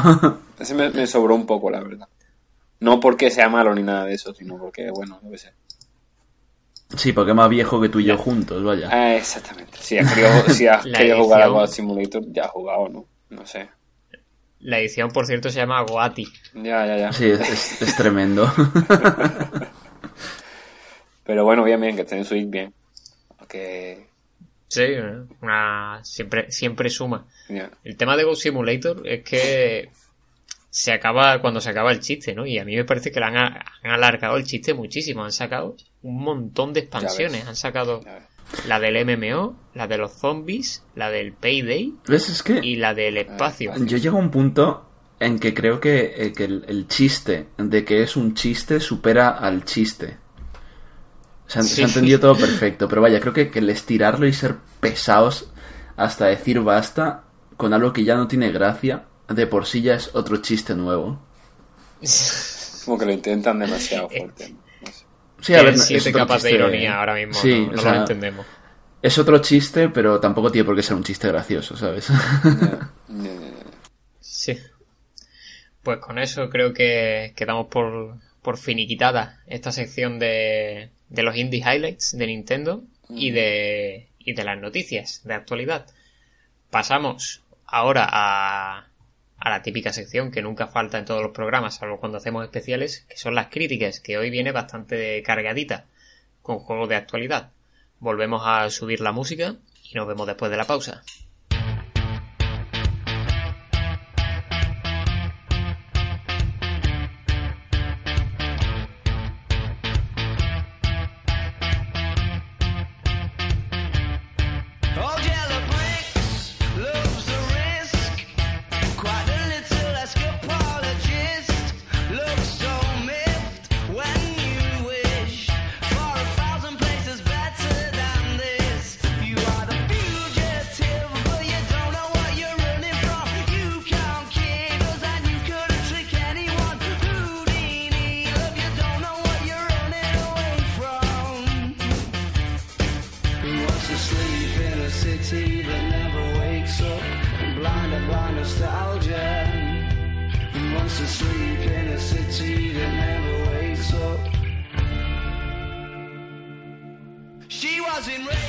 Volvemos después de la musiquita y como ya hemos dicho, pues toca la sección de críticas que va a empezar Iván, que se muere de ganas por contarnos a qué juego está jugando porque el pobre lo lleva intentando dos programas ya. Sí, sí, veréis. Y no le dejamos. Veréis, es que yo el programa pasado lo intenté, pero lo hice a destiempo. Y, y aquí estos amigos míos me dijeron, no, no, no, no te preocupes, luego lo hablamos, luego lo hablas. Y como nos tiramos dos horas hablando de ello, pues... O sea, de ello, nos tiramos hablando dos horas de otras cosas. Lícito, porque fue un muy buen programa, pero no se pudo dar. Entonces aquí vengo porque a mí nadie me va a callar con este juego porque no he visto a casi nadie hablar de él y estoy enamorado, estoy eh, francamente enamorado, le quiero dar besos y Skyrim. es él. Y Perdón, eso es todo, ahí se acaba el perdón. programa, hasta luego. Perdón, lo siento, lo siento. Venga, venga, ya, ya, ya está. Cero chistes. Ahora hablamos de las cosas serias. Eternal Castle Remastered. Chan, chan, chan. Y así con el remaster ya a más de uno le habrá chirriado. Sí, ya contaste el chistecito la semana pasada, pero bueno, para los que no escucharan el, el podcast anterior, ¿por ¿qué pasa con el remaster? Sí, o sea, a, a eso quería llegar. Gracias, John. y es que a más de uno le chirriará lo de remaster porque es como... "Meh, todos estos remasters, ya no se hacen juegos nuevos. Eh". Pues resulta que sí, que es un juego nuevo. La premisa del juego es que Eternal Castle Remastered es la remasterización de Eternal Castle, un juego no sé si supuestamente del 82 o del 87, pero es que no existe. Nunca hubo un Eternal Castle, pero sí que hay un Eternal Castle Remastered. Y es un juego así como muy, muy... Another World, muy Heart of Darkness. Nunca he sabido cómo llamar ese género. Yo lo llamo juegos de putearte. Porque era como, oh, sí, estás de- andando, no te has de plataforma de rotoscopia. Pero eso, o sea, se queda como muy, muy superficial porque no te habla nada de la mecánica, de cómo funciona el juego. A eso me refiero. Sí, eso sí es verdad. Por eso lo llamo plataformas de putearte. y básicamente... sí que es verdad que Flashback y eh, Another World y eso sí que tienen así un rollo sci-fi muy ochentero. Sí, y luego pues eso, Heart of Darkness, que salió creo que un poco más tarde para la Play 1, pues tenía un rollo como más, no quiero decir cartoon, pero no tan sci-fi ochentero, pero seguía la misma mecánica de todo te va a matar a no ser que hagas todo perfecto en cada pantalla. Se podría Pero decir Heart of que... es- Darkness, el libro de Joseph Conrad. No, no, no, es, es un juego sobre un niño eh, que está jugando con una movida y de repente, por alguna razón, eh, se abre un portal, no sé si lo abría él o se abre, a otro mundo, y vienen unas sombras y raptan a su perro. Y, y el niño que es más valiente que los bomberos, pues dice, me voy a por mi perro, se van a cagar esas sombras, pero luego resulta que absolutamente todo en ese mundo es súper mortal y todo en ese mundo lo mata. Pero vaya. Entonces es también muy del estilo. O sea, se juegan básicamente igual. Todos estos juegos se juegan igual. Y es como plataformas 2D súper tosco. en el que tienes que igual activar cosas, esquivar alguna trampa, hacer cosas como en momentos muy, muy, muy precisos. Y esto, pues la verdad es que es algo que, que Eternal Castle Remaster igual transfiere a la generación actual demasiado fiel. En el sentido de que, vale, o sea, es parte de la ilusión, al fin y al cabo. Que es una remasterización, un juego viejo, bla, bla, bla, se juega como un juego viejo, o sea, se juega igual que la remasterización de Another World. Pero... No sé yo si me termina de casar, o sea, por parte de eso, de... De su... No broma, pero de su objetivo, sí, perfecto. Es una ejecución magnífica.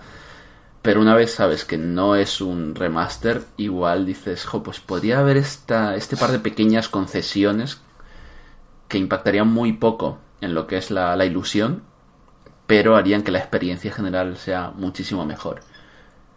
Y aún así lo amo. Casi, casi parece que, que lo del remaster, el chistecito sea un pretexto, ¿no? Porque van a decir, bueno, queremos hacer un juego así igual de tosco que, que los juegos antiguos del estilo de Prince of Persia, de Another World, no sé qué.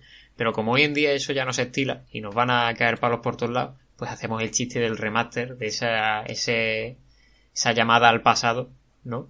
Y, y con eso nos sostenemos, con eso justificamos un poco esto. Mm, A mí me da un poco esa sensación, pero bueno, tú sabrás, tú eres el que la juega. Puede ser, pero yo creo que lo del remaster es más que nada para tener como, como una cosa que, que lo defina, que lo separe, de que llame más la atención, en plan ves el estilo artístico, ves que es un remaster de un juego viejo, no has oído hablar de él en la vida y te llama la atención, te entra por los ojos, porque la verdad es que el estilo artístico es precioso, o sea, yo empecé a jugar por eso, porque lo vi y dije, creo que me he enamorado, yo lo vi me- y, ya estaba yendo a la joyería buscando la alianza, ¿sabes?, para casarme con él. Y, y quizás es eso, como el cúmulo de todo, es lo que hace. Y luego la intención eso, de trasladar un formato viejo de la manera más fiel posible a, a esto, a las generaciones actuales. Que está como hecho muy en contraposición a los juegos estos... eh, lo típico que dice, ¡buah, sí, un juego retro 16 bit y no se parece absolutamente a nada que se haya hecho en 16 bit tanto por exceso como por defecto, ¿sabes? Pues esto es como el, el antagonista, el némesis de ello. Y eso es Eternal Castle. Y, y, y echadle, o sea, darle una oportunidad. Porque es un juego que he visto que pasa muy, muy, muy desapercibido. Y es una maravilla. O sea, con todos sus fallos, eh, tiene como mucho, mucho encanto, mucha alma, mucha personalidad. ¿Tú te lo llegaste a pasar? Todavía no. Yo sigo sin entender la, la decisión de marketing de llamarlo remaster, la verdad. Lo siento mucho. Pero es que creo que echa mucha gente. Puede ser, pero quizás es un poco para... no sé, como para hacerse pasar por algo que ya estaba establecido de antes.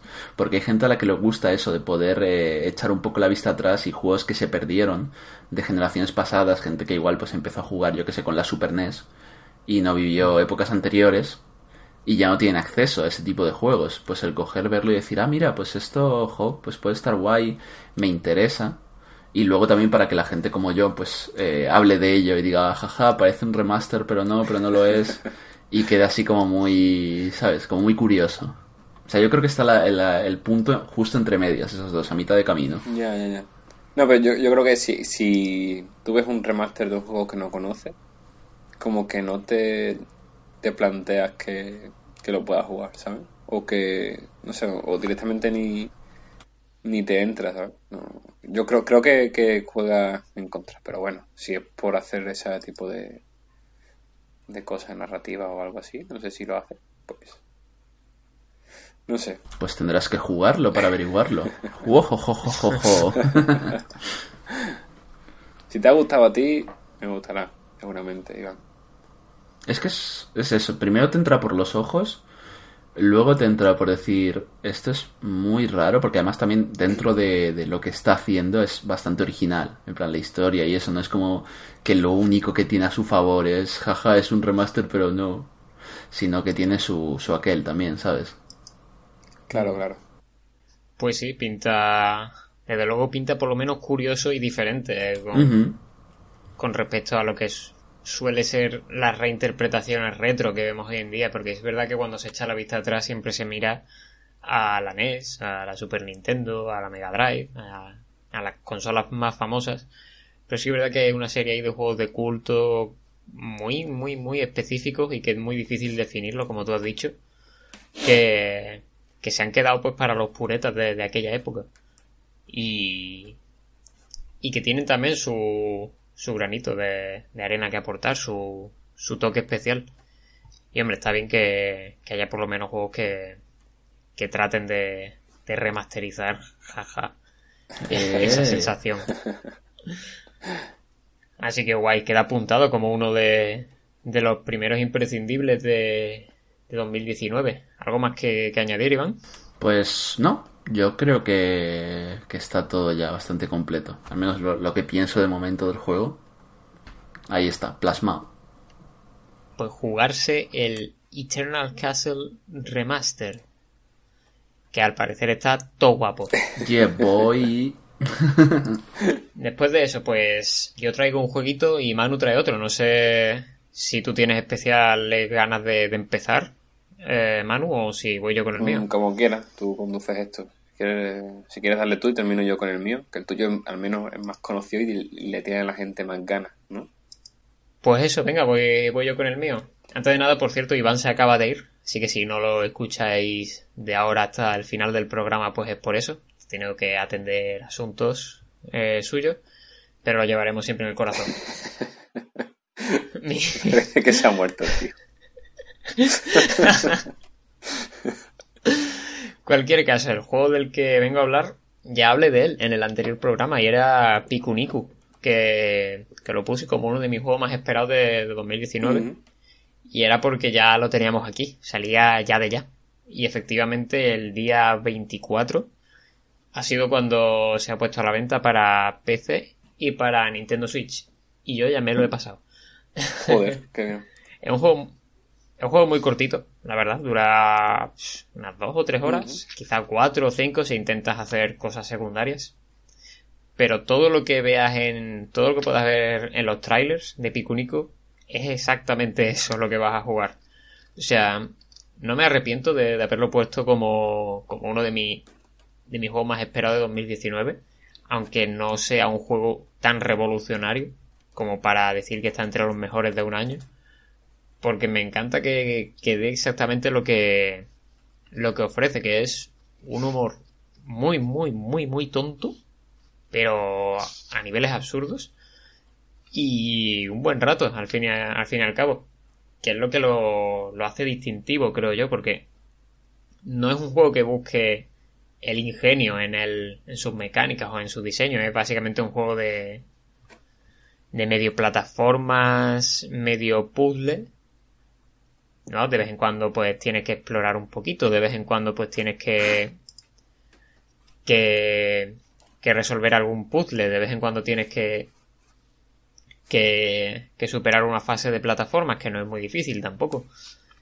Y ya está, y no son cosas que sean especialmente novedosas, no no hay un mensaje tampoco no hay un un mensaje especialmente profundo, ni mucho menos, ni tampoco hay un un porqué narrativo a todo lo que hace. Simplemente, pues tú eres un, un óvalo rojo con dos puntos por ojo y dos patas que sale de una cueva y va a un pueblo y los habitantes de ese pueblo pues le tienen miedo porque al parecer era la bestia de las leyendas que había una leyenda que decía que dentro de la montaña de, de la que sales había una bestia y esa eras tú pero cuando sales tú y, se, y les ayudas a reparar el puente que tú mismo te habías cargado, dicen, oye, pues en verdad no, no es tan mala. Eh, resulta que es un, un ser normal y corriente, que es hasta cuco y todo. Y ya está, y, se, y ahí se olvidan por completo de, de lo de la bestia, o sea que no es ni importante para la historia siquiera. La historia va de que, de que hay un empresario capitalista que a cambio de, de llevarse la basura, lo- bueno, los residuos de, de los habitantes de ese pueblo, le da dinero gratis. Como diciendo, ah, toma dinero. Y claro, y no solo eso, sino que empieza un poco como a, a aprovecharse de los recursos del mundo. A talar los árboles, a drenar los lagos y todo eso. Pero eh, utiliza esta cortina de humo que es la del dinero gratis, pues para que la gente no, no, no le cuestione. Y es muy gracioso. Que la gente está como, "Ah, eh, pero nos da dinero gratis, qué guay. pues ya está. Y, y eso, es que no tiene mucho más, realmente. No, pero mola que sea un juego anticapitalista, ¿no? Con esa sencillez. Ah, sí, sí, por supuesto. Mola, mola. Por lo que dices me recuerda un poco a... O sea, por la forma de la estructura que, que me parece que tiene la historia, me recuerda a Donut County, que, que, que es una idea muy simplota, que tampoco es, es nada del otro mundo, pero lo juegas mientras estás jugando las dos o tres horas que estás jugando, estás entretenido. No es un reto imposible ni, ni, ni lo quiere ser. Y es agradable, te lo pasas, te quedas con un buen sabor de boca y, y ya está, ¿no? Supongo que es un poco así, ¿no? Ese tipo de, Sí, sí, de sí. juego, ¿no? Y mola, mola que sea así, la verdad. Sí, a mí me Se gusta- esperaba, la verdad, también. A, a mí me gusta que sea tan, tan echado para adelante, tan sincero, porque es como. Es un juego que simplemente quiere hacerte reír con, con, la, con los diálogos estúpidos, con, con las situaciones rocambolescas y totalmente sorpresivas que de repente ocurren y te dices, ¿por qué? Porque sí, yo qué sé, pero te ríes, te echa te echas la risa. La traducción al español es muy buena, por cierto, lo recomiendo jugarlo en español si podéis. Ujú. Y un juego que no necesita recurrir a. tampoco para hacerte reír a, a recursos manidos, como yo sé, no. Un juego que casi no tiene violencia, que. que el humor es muy tonto y muy blanco, o sea. O sea, tanto que dicen, ¿no? De, de que. de que. de que el humor por definición es ofensivo, ¿no? Y que. y que váyatela a los ofendiditos, no sé qué. Pikuniku es la muestra de que se puede hacer humor sin ofender a nadie y ser gracioso y, y ser agradable y pasar un buen rato. Y eso, lo que más se le puede achacar, pues que, que jugablemente tampoco es gran cosa. Es, es eso, las fases de plataforma son muy simplotas, los puzzles son muy simples, tienen la coñita muchas veces de que son puzzles con las físicas, porque el juego tiene un- una física muy loca, pero me gustaría que eso se aprovechara más, porque realmente eso ocurre solamente en unos pocos puzzles, y otros puzzles son más típicos, más de pulsar interruptores, abrir puertas y todo eso. Como me gustaría que se hubiera aprovechado más el tema de la física porque da más lugar a una comedia eh, espontánea. ¿no? Pero vamos, aún así es, es un juego divertidísimo. Le escribiré la crítica dentro de poco en la, en la web. Y es eso, pero, pero yo creo que, que el mensaje del juego, que lo tiene, aunque parezca que no, eh, es ese, básicamente, que, que no hace falta ser perfecto para pasárselo bien. ¿no? Que lo dice incluso uno de los robots del juego. La belleza está en la imperfección. Cuando se ponen ahí filosóficos en un, en un diálogo de esto muy absurdo realmente. Y... Sí, sí, sí. Y es eso, no, lo- no es un juego que no le importa realmente, o sea, hay un montón de, partes en las que de repente te planta un minijuego de baile o uno de básquet, porque sí, no lo vuelve, no es una mecánica que luego se vuelva a aprovechar en el resto del juego. De hecho, creo que ni siquiera puedes volver a jugar por gusto. O sea, simplemente te lo plantas, lo juegas y, y ya está. Y un juego al que le da igual ponerte eso ahí, en, aislado de todo, echarte unas risas y luego pasar a otra cosa.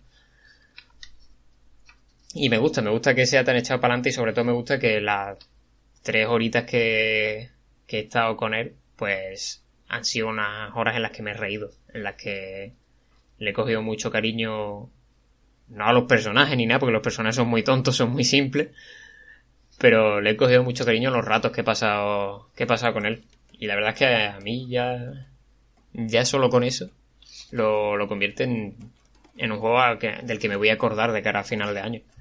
Porque yo qué sé, mm, pocos juegos te hacen reír tanto. Y sí que es verdad que no aprovecha demasiado. Bueno, sí que hay muchas situaciones espontáneas en las que con las propias mecánicas te ríes, pero la mayoría de las veces te ríes por los diálogos. Pero vamos, aún así es, muy gracioso y un juego eh, muy, muy calentito. Y la verdad es que poco más puedo, puedo decir de él. No, ya, ya es suficiente, la verdad. O sea, más de, más de un juego debería aprender de, de eso, ¿no? O, o más de un juego, mejor dicho, querría ser tan entrañable o tan receptivo como, como lo puede ser un juego así. Que, que en poco tiempo te, te haga sentir esas cosas de las que has hablado, ¿sabes? El otro día estuve viendo... Sí, sí. El otro día vi, vi que el creador del juego subió un GIF a Twitter de, de, de las primeras versiones del juego y era está guay porque ahora es como muy muy plano, ¿no? Muy muy redondeado todo y tal y en las primeras versiones era como todo mucho más pixel tosco, un cuadrado con bordes, está guay. Ha evolucionado, parece que, que, que no tiene trabajo detrás, pero hay una evolución ahí del, del diseño de, de la línea artística. Sí, yo puedo entender, puedo entender incluso por qué a, a Charlie en el programa anterior no le llamaba demasiado y es- el estilo gráfico es cutre a propósito, o sea, es está, parece hecho con, o sea, no está hecho con Paint, pero sí que el, se- lo típico esto de parece hecho con Paint, ¿no? Que no hay ni siquiera una pro- una percepción de profundidad entre el cielo, el fondo y el suelo que estás pisando. Pero yo creo que es parte del encanto de que todo, de todo ese aire tan tontorrón y tan, y tan bonachón que tiene. Y es eso, creo que, que si hay algo valioso que extraer de Pikuniku es eso, que, que muchas veces pensamos en todos los juegos que jugamos en que va a ser la próxima obra maestra, sobre todo en los indies, se, se, se espera mucho de los indies porque siempre que uno da que hablar es porque de repente es el nuevo Undertale y, eh, y resulta que es buenísimo y es una obra maestra. Pero también hay un montón de indies normalitos que no aspiran a mucho más, que solamente quieren hacerte pasar un buen rato y Pikuniku me parece un, un ejemplo de que eso también es muy válido y, y que cumple el- su propósito perfectamente, vaya. Y así que a tope con Pikuniku, que se llama Piku, por cierto, el, el, biche, el bichejo. Qué guay, qué guay. Me tengo muchas ganas, además lo pusieron gratis en Twitch, ¿no? En Twitch Prime. Sí, ya no está.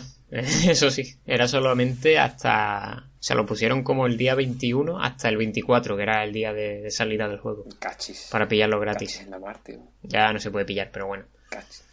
Bueno, da igual. Habrá que comprarlo. Por cierto, salió el día del lanzamiento, publicaron en Devolver un tráiler mm, hecho con, con plastilina y stop motion de- del juego. Mm. Está muy, muy, muy coqueto. Sí, lo vi, lo vi. Y bueno, ¿quieres, ¿quieres pasar ya a hablar tú del, del tuyo? Vale, venga, pues, pues voy a ello A entonces. ¿no? Eh, bueno, yo vengo a hablar de Geek. Ah, es un juego un poco extraño, muy raro. Se llama Geek, un RPG postmoderno, ese es su subtítulo. El nombre lleva engaño porque eh, escrito es Y-I-I-K, pero cuando empiezas con el juego hay un cuervo que te da la bienvenida y te explica que, eh, de una forma muy meta, te explica que, que el juego se llama realmente Y2K, porque eh, las dos y de- latinas del nombre es en realidad el número 2 en número romano, la Y del principio es como una abreviación, una abreviación esta coloquial de... Year, ¿no? De- ¿Perdón? Gear, ¿no? Porque el título del juego entonces sería Año 2000. eh, Gear 2K. No, no, no, es eh, como que la Y es la abreviación de why, de por qué. Ah, la abreviación coloquial esta que es eh, como why. Me he querido hacer el listo, ¿eh? Era mucho más rebuscado de, de lo que yo pensaba. Es que no, no tiene, o sea, no, no hay por dónde pillarlo. Y me, me parece una metáfora muy visual de cómo es el juego. Mm, eh, el juego es una, una obra muy surrealista que no tienen por dónde cogerla y que al principio parece una cosa, o que lo que te muestra es una cosa, pero que después es otra, de la cual nunca de la cual nunca te vas a poder imaginar hasta que el propio juego no te lo explica. El nombre es tal cual esto. El nombre es una cosa que tú ves, tú ves que es Y I I K y tú pues bueno, dependiendo de cada idioma, en castellano lo pronunciarías Yik y ya está. Pero hasta que el juego no te explica que no es así, tú no sabes que no es así. Con el resto del juego ocurre exactamente igual. El, el juego es una, un- una idea de olla, realmente, mm, que, que para mí no tiene ningún tipo de sentido hasta que supongo que el, que el creador o el estudio venga a explicarlo. Y eso realmente lo veo como, una, como un fallo, ¿no? Como una especie de, de fallo. Pero bueno, antes de, de entrar tanto en lo que son lo- los fallos y tal, quiero explicar un poco para que no lo conozca de qué va el juego. Pero así, lo que has dicho básicamente parece como si es un, un chiste que solo el creador entiende y que tiene que explicarlo. Es que creo que el, el juego es demasiado autobiográfico como para como para que puedas entrar bien sin necesidad de que el jugador, de, perdón, de que el creador te, te dé pistas sobre ello.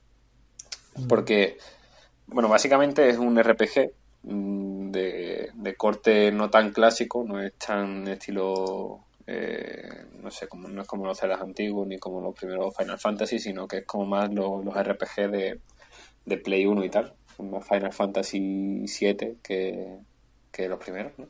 por así decirlo, ¿no? por verlo mm, a nivel visual, es un juego en tres dimensiones, con una estética también muy rara, porque es un low poly feo.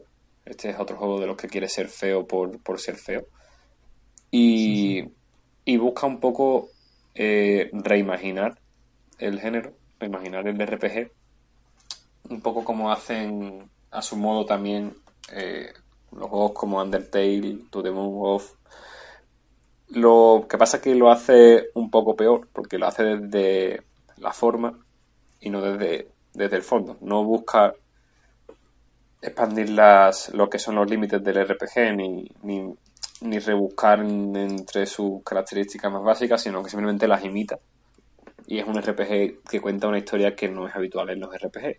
Y no, no es una cosa muy innovadora en ese en el aspecto jugable, lo es más en el aspecto narrativo, porque cuenta la historia de, de un personaje que se llama Alex, que, que llega a su ciudad natal después de graduarse en, el, en la universidad, un poco como la, la, la historia que no se contó en Night in the Woods.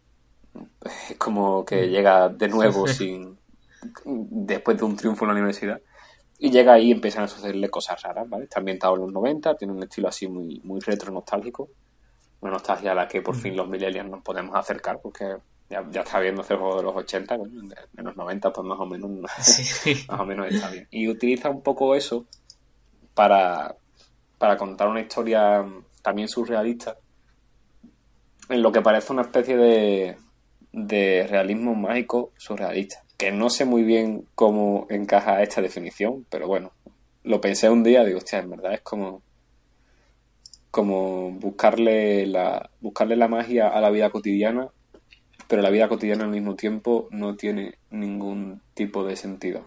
Es una es, bastante enrevesado, pero pero está guay. En esa, en esa parte parece que, que va a funcionar el juego Es un juego que en los primeros, en los primeros compases te deja buen sabor de boca. Eh, y la historia que cuenta va quedando más o menos clara. Eh, tienen también la parte de los combates, por ejemplo, es lo que decía de que imita la forma, pero lo intenta renovar, intenta meter un punto de acción a los combates, mm, dándole mini- minijuegos, entre comillas, a, a los combates, a los ataques especiales de los personajes de la party. Mm, lo que pasa es que aún así tampoco consigue agilizar el sistema de, de combate por turno. Sigue siendo algo muy estático eh, y, se, y se vuelve repetitivo, ¿no? Por ejemplo, a mí, yo es que no sé tam- tampoco mucho de RPG tal cual, ¿vale? Pero uno de los que, que sí que vi que, que hizo eso muy bien fue South Park, la verdad de la verdad.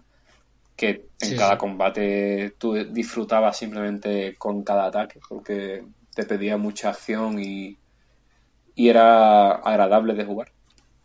En este caso, como que se han quedado a medias e intentan hacer que no sea simplemente elegir ataque y esperar a que haga la animación, sino que antes del ataque puedes hacer unas especies de, de eso, de minijuegos, ¿no? No son minijuegos tampoco, son unas mecánicas mm, más movidas que, el combate en, en sí. Para con esas mecánicas hacer más daño, que tu ataque haga más daño, ¿vale?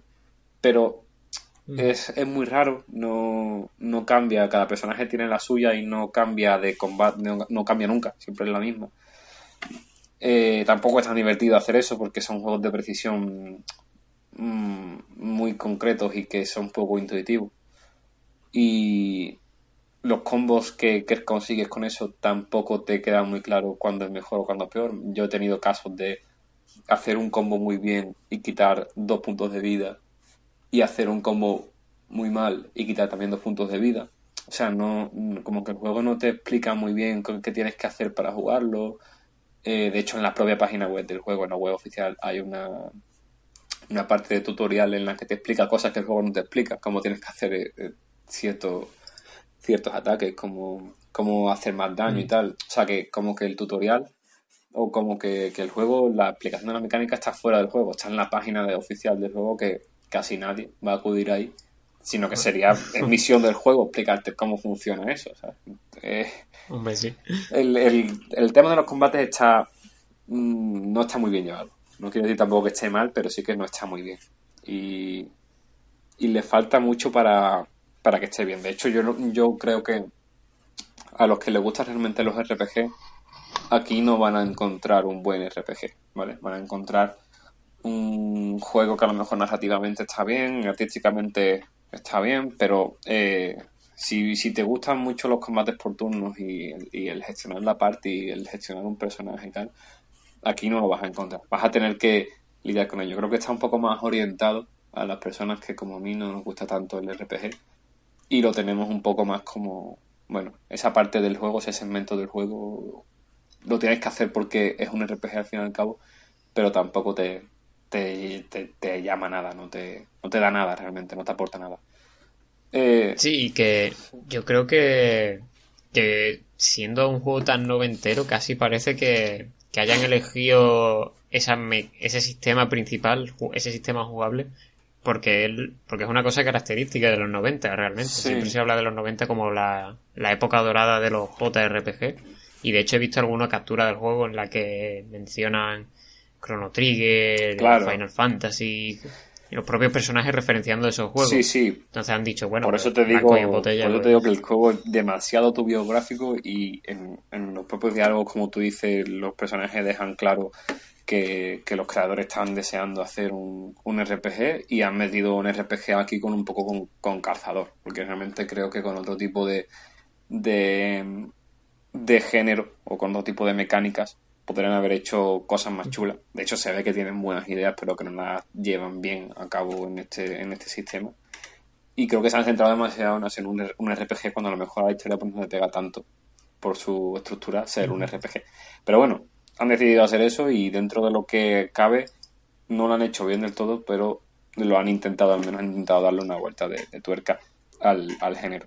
Entran en la lista esta de juegos de, de juegos que intentan renovar o mirar desde otro punto de vista al RPG, como los juegos que he dicho antes, Undertale, eh, To the Moon, Off, pero entra en, eh, por los puestos de abajo. No, no entra, no hace nada por, por estar ahí en el, en el top, porque realmente no, no lo conseguiría. Eh, fuera de todo eso, pues tienen lo típico también del RPG, tiene la- el, lo que nos comentaba el otro día Charlie de la distinción entre campo y ciudad. En la, en la ciudad es en la parte en la que se generan los, los diálogos y puedes explorar un poco más libremente sin necesidad de estar combatiendo. Tiene, te sales de la ciudad, tienes el típico mapita en el que tu personaje anda, como en Final Fantasy o como... el- ¿Sabes el típico mapa este, no? En el que vas andando Sí, a través mapa del mapa mundi, y en, los- en el mapa mundi tienes los combates más aleatorios y tal, en los que ya... ¿Son aleatorios? Eh, sí, pero no. Son combates aleatorios eh, limitados. Es algo muy extraño porque es que el juego hace uno- unas cosas muy raras. Porque, por lo visto, eh, cada, cada capítulo, el juego se divide en capítulos y cada capítulo tiene unos combates limitados dentro de ese capítulo para que no pueda subir más de nivel de la cuenta. La forma de subir de nivel es muy rara. Tienes que llamar por teléfono, que es el sistema donde se guarda. También puedes acceder a una zona que desbloqueas en el segundo capítulo, o sea, bastante avanzado en la historia. Desbloqueas una zona que se llama la. Me parece que es la zona mental, Mindstone. Que ahí es donde tienes que desbloquear. Es como una especie de árbol de habilidades y vas, vas sumando puntos en cada una de las habilidades típicas de, del RPG, en plan ataque, defensa, eh, no sé, velocidad, eh, skill, no sé, de- dependiendo, ¿no? Lo que tú quieras ir aumentando de tu Sí, sí. Y ahí va subiendo de nivel. Pero lo hace de una forma muy extraña, en una especie de mazmorra en la que yo creía cuando me lo explicaron en el juego que en esa mazmorra iba a haber combates y que con esos combates ibas a poder subir de nivel, pero no, simplemente entras ahí en un espacio físico para subir de nivel en vez de ponerlo en el menú. Me pareció algo muy raro, pero bueno, está ahí. Eh, y después eso, los combates no son, son aleatorios, pero no son ilimitados. No puedes estar siempre eh, leveando o farmeando, sim- simplemente puedes llegar hasta un punto. Yo todavía no he encontrado ese punto en el capítulo en el que, en el que estoy, pero sí es verdad que por lo visto no se puede hacer hasta, hasta el máximo. Y Mm. también hace cosas extrañas a la hora de, no sé, de, de gestionar la party. En ese caso sí me ha gustado una cosa, porque la party está en constante cambio, que eso sí es verdad que es muy típico de los RPG, pero me mola como, como a lo mejor te deja eh, anticipar un poco los personajes con los que vas a tener como, como amigos, como, como integrantes de tu equipo. Luchas primero con ellos algunas veces, ves un poquito las mecánicas que, que vas a después utilizar tú. Eh, está guay en ese sentido. Eh, también lo utiliza un poco de forma narrativa, ¿vale? Tampoco es que haga virguerías con ello, pero sí que, que lo utiliza un poco eso en su favor. Y después del resto, pues, pues eso, me parece muy raro, ¿vale? El juego es bastante, bastante extraño. Y utiliza eso, esa etiqueta de postmodernista simplemente como sinónimo de, de raro. Tampoco le he visto el postmodernismo por ningún lado. Sí, de, no le he visto la profundidad. de hip. sí. es más bien la, la etiqueta la etiqueta hipster de, de posmodernista, porque Sí. realmente posmodernista, pues, posmoderno es todo, ¿no? Un poco, todo lo que nazca ahora. Claro, intenté, Pero- intenté entenderlo durante un tiempo, durante los primeros compases, como mm, posmodernista en el sentido de que había una especie de género establecido de RPG y que, y que dentro de ese, de ese movimiento de RPG había un posmodernismo. Después de los RPG modernos había algo más que intentaba darle la vuelta a los RPG, pero como ya te digo, como tampoco es tan fresco ni tan innovador, al final esto es puro RPG en forma y, tampoco tiene más allá, o sea, no reinventa nada, tampoco haría falta, pero como ellos mismos se venden como algo eh, postmoderno, Sí, sí. pues ya dices tú que no, porque no te estás haciendo nada diferente, ¿vale? claro, y se venden con el tópico este que es un poco una falacia casi de, de la posmodernidad, que la posmodernidad es sinónimo de millennial, es sinónimo de, de, de, de cosas raras porque sí, ¿no? Claro, entonces... Y, y parece que, que intenta hacer un poco eso, cuando realmente más bien parece que no entiende el término pos- posmoderno, Sí, sí, sí. posmodernidad, pero De hecho, de hecho es es lo típico de que cuando alguien se define como algo, es que no lo es. como o algo alternativo. Por ejemplo, cuando alguien abusa mucho de la etiqueta hipster, si él se dice a sí mismo que es un hipster, probablemente no lo sea, ¿no? Es como algo que tiene que venirte de fuera como para que lo pueda hacer. ¿no? O no, Sí. no sé, pero realmente A, en este caso a seguro. lo mejor ese es, a lo mejor ese es el mensaje final del juego. ¿no? No, que te estoy hablando todavía sin llegar al final, porque además el juego es, el- larguísimo. Eh, yo llevo como cuatro horas de cuatro o cinco horas y voy todavía por el principio. O sea, es muy largo. Y bueno, por el principio, por el segundo, por el final del segundo capítulo. No sé cuántos capítulos tiene, pero sí que he estado viendo guías y tal. Y sé que todavía voy por, pf, no sé, un poco, un poco menos de la mitad, ¿vale? Es bastante largo. Eh, también es eso, lo, lo hereda directamente de los RPG. Y también hace trampas, porque he llegado a un punto en el que tengo que conseguir a una chica para que se una a la party. Y el juego directamente me dice que tengo que. Los propios personajes dicen: Tenemos que llegar al nivel 5 para conseguir que ella se, una con- se venga con nosotros. Pero en ningún momento eso está eh, su- eh, no, no- no está implícito en la narrativa del juego, sino que se salen de, de su propia historia para explicarte a ti. Rompen la cuarta pared porque Sí, sí. sí, no tienen ningún tipo de, de justificación narrativa. Simplemente dicen, mira, tenemos que, que subir el nivel 5 y ya está. Eh, le, le falla un poco en ese, en ese aspecto. Eh, creo que solo he dicho cosas negativas hasta ahora, pero bueno, el juego en principio tampoco está tan mal. Tiene cosas buenas. El estilo artístico me gusta porque he dicho que es feo, pero eh, dentro de su fealdad es atractivo. Es un- como he dicho, un low poly muy vasto, muy muy vasto, pero sí es verdad que tiene una muy buena, entiende muy bien la estética ah, de, los, las composiciones de planos y tal, y, y de, lo- de las paletas de colores así aberrantes y, y se aprovecha también de, de la estética noventera para, para ello. ¿no? Es verdad que queda mucho mejor en, en planos fijos que en movimiento, en movimiento pierde un poco esa estética, que no está mal. Mm. Eh, quiero decirte, en los combates, por ejemplo, los fondos que usa y, y los personajes que, que luchan quedan muy bien, están muy, muy guay. Y también está muy bien la, la música, que por cierto, tiene una canción compuesta por Toby Fox, que, que esto yo no lo sabía hasta que lo vi en Twitter, que Toby Fox había compuesto una canción para, para el juego. Eh, después de todo esto, en conjunto, el juego está bastante bien, eh, pero tiene también... Ay, se me ha olvidado decir una cosa, que no quería que se me olvidara.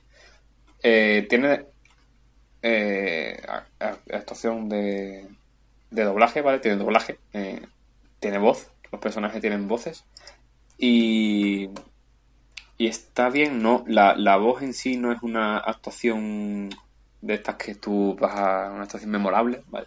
Pero sí es verdad que acompaña muy bien a, la, a lo estático que suelen ser los diálogos en los RPG. Eh, los personajes tienen también animaciones, eh, el típico dibujo este en 2D que sale cuando habla un personaje en un RPG. Está, está Sí. animado, está muy bien hecho realmente. Y junto, eso, ta- junto con la voz, funciona muy bien para que tú entres en la historia y en, el- en- en la narrativa que te está intentando eh, explicar, ¿vale? A mí esa parte sí que me ha molado mucho, todo eso. mm. Después viene la parte más chunga de todo el juego, que son las cosas desagradables. Así como lo he titulado, ¿vale? Esta sucesión dentro de la crítica. Las cosas desagradables. El juego es muy surrealista, es muy raro, y eso no es ningún problema. ¿Qué pasa? Que tiene rarezas dentro de la realidad y, se, y coge cosas del mundo real para eh, transmitir un mensaje. El juego, eh, según el jugador, va de, de madurar, de, de pasar de ser un imbécil a, a ser una buena persona. El protagonista es bastante imbécil en algunos puntos, dice cosas un poco tontas, pero en principio va de eso, ¿vale? Quieras que no, teniendo un personaje que es imbécil, te vas a tener que comer más de una imbecilidad. No es el primer personaje tampoco que hagan eso. Quiero decir, no es el primer personaje tonto, protagonista tonto, que hay en los videojuegos. Pero en este caso es un- es juego que también eh, quiere reflejar una faceta muy tóxica de la, de la las conexiones, perdón, de las comunidades virtuales de Internet. Y eso lo hace utilizando casos reales, o al menos un caso real. Eh, Sí, se ha comentado Sí, bastante. que se ha visto. mm, Vamos, de hecho, el propio creador ha tenido que responder a críticas y tal, porque, porque bueno, es un caso real de una desaparición de una chica que al final apareció muerta. Hay un vídeo en el que ella hace cosas muy raras en un ascensor y el, el juego pues imita ese vídeo con una chica también asiática, eh, que es la que hace de, de, de coprotagonista, o la que lleva, al menos la que es el- la que lleva la historia, o, o la razón de ser de la historia.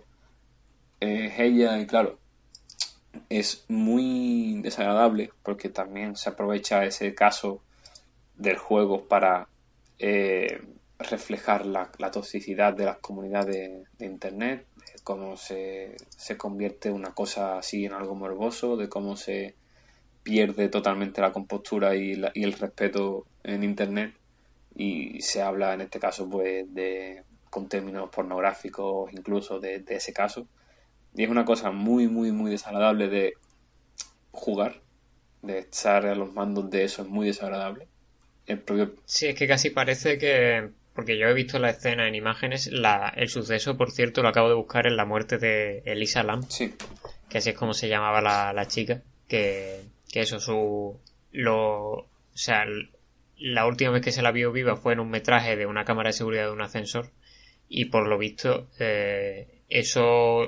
Eso es exactamente lo que replica el juego. Y casi parece que, que en vez de transmitir la sensibilidad mm, que quiere transmitir, como que se recrea en ese acto y, eh, sí sí y es sí un poco de... Es. eh, a ver, en, en el caso concreto de este, porque imita la, la escena y eso es de un mal gusto terrible, en mi opinión. Porque es su, Sí, sí, su porque es que se recrea imitándola, Claro, su justificación es que, Se recrea en el morbo. que le, le llamó tanto la atención ese caso que, que quería hablar de, de cómo a él le llamó la atención y de cómo, a- y de cómo le, le impactó, ¿no? Pero realmente creo que se puede conseguir el mismo efecto sin llegar a ese punto. Y además, o sea, sin, sin llegar a imitar un caso real. Y además creo que puedes hablar también de lo que estás hablando, de la toxicidad en Internet, de los comentarios eh, desagradables y tal, sin hacerte partícipe de ello. Eh, Claro. eh, creo que con eso lo haces con mucho más respeto, con mucho mejor gusto y con una distancia que creo que sería la, la idónea. Porque tampoco es el primer juego ni la primera obra en la que se habla de esto y creo que sí es una de las pocas en las que eh, el jugador se siente incómodo. Que no debe, tampoco es una sensación mala, ¿vale? Que te haga sentir incómodo. Pero en este caso se lleva muy, muy mal. Si, si, ya te digo, el efecto puede ser el mismo si lo haces de, de otro punto de vista y se ha tratado muy mal este tema. Y, y tiene cosas así, vaya. Es como si, voy a poner un ejemplo muy extremo, pero, pero para que se entienda, si quieres hacer un juego que hable sobre el terrorismo y la mediatización de, de los actos de terrorismo y tal, y, y haces una referencia exacta, momento por momento, al 11S. Claro. Es como, y lo único que haces, lo único que haces es que pasa lo mismo. Ya está, es como, bueno, ¿qué me estás queriendo decir con eso? Casi parece que, que te gustó que pasara eso, porque te ha dado material para tu juego. Sí, ¿no? Y, y en el caso de, por ejemplo, que eso, que eso ocurrió con, con Call of Duty en el, en el caso del tiroteo de, de la misión que tienes que hacer un tiroteo en un aeropuerto y tal, que se, que se le criticó, pues aquí también igualmente se le critica, ¿no? Porque aquí hay como una especie de, de web eh, extraña, ¿no? Como, como perteneciente a la, a la Deep Web, en la que la gente comparte cosas paranormales y, y hablan sobre ello y siempre en tonos muy desagradables, en tonos muy, muy internet, muy forocoche, muy, muy Reddit o muy 4chan, mejor dicho. Y, Sí. y claro, el personaje cuando ve esas imágenes tan desagradables que él ha vivido dentro de esa, de esa web, pues como que se siente muy mal, se va a dormir, o sea, incluso, incluso intenta el juego llevarte a, a entender su punto de vista, intenta incluso hacerte sentir como él. No es lícito, pero lo hace. Y aún así, después Sí. el propio protagonista vuelve a utilizar esa página web. El creador de esa página web descubre que es su colega y no pasa nada. eh, quiero decir, hay una normalización de eso que no veo en ningún Mm. momento que sirva para criticarlo. ¿vale? Entonces, Sí, que el comentario que parece que va a hacer al final se queda un poco vacío. sí, sí, sí, sí, sí. Creo que, creo que lo legitima más que lo critica, de hecho. Pero, pero bueno, ahí está. Sí es verdad que dentro de todo el juego es una parte, ¿vale? Tampoco me gustaría aquí criminalizar ni nada de eso, pero sí es verdad que es una parte. Claro. Es importante, es una parte importante, pero está ahí. Creo que el juego puede tener cosas buenas, aparte de, eso. Y, y creo que, mm, que no tienen nada que ver una cosa con, con la otra, pero sí es verdad que, que de momento hay puntos en los que me he visto que me he sentido mal con jugando a este juego, ¿vale? Y es verdad que si eres un poco más aprensivo y tal, te puede tocar la fibra y puedes querer mandar a tomar por culo el juego, la verdad, porque es, es muy extraño, ya te digo, es un juego que, que me parece que los, que los creadores, que además son los creadores principales, al menos son dos hermanos, me parece que, que lo han tomado desde un punto de vista demasiado personal y, y ataca mucho a eso. Eh, de hecho, al principio también el juego hace una cosa muy extraña, que es preguntarte por nombres reales de tus amigos. Te preguntan, escribe, el- eh, escribe el nombre de un amigo con el que con el que eres uña de carne y le contarías todo. Escribe el nombre de una persona a la que, que seas completamente diferente a ella. Y es una invasión mm, de, del espacio personal que, que no me la esperaba, la verdad. Cuando nada más empezar a jugar, sin ni siquiera empezar a jugar, te pide que pongas Como no, no te conozco de nada todavía Sí, sí, ya, sí. y ya. De hecho, eso es una de las cosas que dijo el creador en Twitter que iba a cambiar. Y la verdad es que, que ojalá, porque es que yo cuando, vamos, de hecho puse nombres inventados porque no me sentía a gusto ni quería que ningún personaje llevase el juego de personas que yo conozco en la vida real, a- eh, reduciéndolas a algo tan simplista como que mm, soy el polo opuesto o me llevo tan bien que te lo contaría todo. Sí. Y ni siquiera sé en qué usa después el juego porque los nombres que puso que puse ni siquiera me los ha sacado todavía, así que no tengo ni idea. No son, los, no son los nombres de los compañeros de la parte ni nada. No, no, no, no, son cada y, y tampoco, o sea, después te pregunta, eh, por ejemplo, también te pones dos, dos siluetas, una así como de sexo masculino y otra de sexo femenino, y te pones con cuál te representan más. Y, y yo puse sexo masculino, pero todo el mundo juega con, el mismo personaje, con el mismo varón. No sé, no sé por qué te pregunta eso, la verdad. No sé, hace cosas, hace cosas muy extrañas y es un juego raro. Lo que me falta por saber es si en algún momento esa rareza está justificada, que de momento ya te digo que, que no. la verdad. Sí, a mí me da la sensación con, con lo que me estás contando que es un juego que, que tiene unas ambiciones muy grandes, pero que casi que se pierde por el camino un poco, ¿no? Como que intenta criticar la mediatización del morbo y todo esto, pero al final cae un poco en esa misma mediatización y que, que no sabe muy bien cómo definirse, aunque creo que eso lo parece que lo exhibe como con seña de identidad, ¿no? El ser un RPG indefinible. Sí, es que, mm, a ver, yo espero y creo que el juego quiere mandar un mensaje positivo con respecto a todo ese tipo de cosas, ¿vale? Tanto con, con esta mediatización de, del nuevo de la que hablas, como con otros aspectos, como quiere hablar un poco de, de amistad, de sensación de, de, de vuelta a casa, de, de felicidad y tal. Pero mm, creo que se queda se queda muy por el camino y no termina de, de cuajar bien todas esas ideas, o al menos de expresarlas bien, ¿vale? Mm, también parece que intenta tirar de la nostalgia algunas veces, pero tampoco tampoco es que lo haga de una forma concretamente buena, al menos. Y Mm. no sé, es una mezcla de cosas que parece que, que pueden llegar a estar bien, pero que no las ejecuta de la mejor forma posible. Y claro, se queda ahí en una especie de batiburrillo que sin ser un juego malo, eh, termina siendo una historia que, que está tomada desde un enfoque muy malo, la verdad. Me gustaría. Ahora que has dicho lo de, las re- lo de las referencias, estoy viendo aquí imágenes y hay un enemigo que es una tortuga samurái. Clara, cl- clara referencia a las tortugas ninjas, pero es así todo el rato, supongo. No, es que no es tanto, ni siquiera es tan referencia continua, que se agradece que no sea, que no sea eso realmente. Ah, Eh, pero sí es verdad que también hay cosas que re- realmente está, está bien encajado dentro de, de lo que es la, eh, la, la época en la que se, en la que se establece. Porque mantiene Ah, sí. un poco lo que es la, la verosimilitud de, de los años 90 sin, sin cargarte de referencia como pudiera ser cualquier otro juego rollo Crossing Souls o una serie rollo Mm. Stranger Things, ¿vale? Que no es que esté todo constantemente así. Pero Va, sí, va. sí es verdad que no sé, eh, de lo de la nostalgia me refería un poco más al tema de al tema jugable, que que a veces que parece que sí que quiere ser muy RPG y otras veces que quiere que se, que se toma demasiado en serio ciertas cosas, no sé. Me, me parece un intento loable por hacer un juego raro, ¿vale?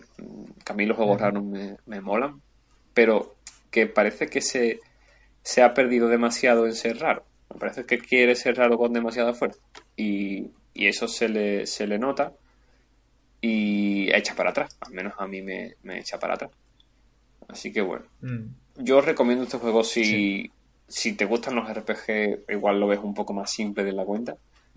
Pero si, si te mola un juego rollo Earthbound o ya no Undertale, porque sí que Undertale parece un género ese mismo ya prácticamente. sí. Pero si te gustan los juegos así que, que intentan dar una vuelta de tuerca al RPG, pues igual este te puede gustar. O también, por ejemplo, eh, no he jugado a los Personas. Aquí tendría que, que, Mm. que echarle un vistazo al juego este a ver si se parece o no. Pero, pero creo que a la gente que le gusta ese tipo de, de juegos sí que le podría gustar un poco más este, este juego. Independientemente de que la historia que cuente esté mejor o peor contada. ¿vale? Este sí que parece al menos más concreto que Persona, porque Persona sí que son muy de evocar una etapa en la vida, pero una etapa en la vida por la que pasa todo el mundo, que es la adolescencia. Es como trata de evocar una adolescencia muy general. Sin embargo, este parece que es una no una adolescencia, sino más bien un- unos 20 años los que trata de, de evocar. Muy concreto, muy muy de haber vivido en los 90, como tú has dicho, y demás. Sí, en, en 90, Estados Unidos y una imaginería que, que hemos adquirido todo, quieras que no, por el imperialismo cultural yanqui, pero, pero que funciona porque te va a funcionar, evidentemente. Y, y bueno, no sé, a ver, está ahí, no sé. De todas formas, le damos, eh, supongo, el beneficio de la duda, porque has dicho que es muy largo, que imagino que la historia todavía tendrá que desarrollarse mucho Sí, a, y demás. a mí me queda, ya te digo, todavía eh, diría que en medio juego por llegar al final y tal. Así que cuando termine de Mm. jugarlo, escribiré la crítica para, para Equilateral. Y aparte de todo esto que he dicho, que lo tengo ya seguro por el tiempo que he jugado, o sea, mu- mucho tiene que cambiar el juego, mucho tiene que mejorar como para que cambie mi punto de vista. Y si hay algo más que cambie, que diga, oye, pues mira, pues esta parte también mola, pues sin ninguna duda lo, lo pondré en la, en la página. Y Claro, que la gente se lo lea. Estas han sido una- unas primeras impresiones. Ya en la, en la web este, el juego tendrá su pertinente crítica cuando, Exactamente. cuando lo acabes. Perfecto, pues si no tienes nada más que decir, No. supongo que no, porque hemos hablado largo y tendido de, de Geek. No, eso está bien, joder, molan, molan los juegos que dan para hablar, tanto, por lo menos eso.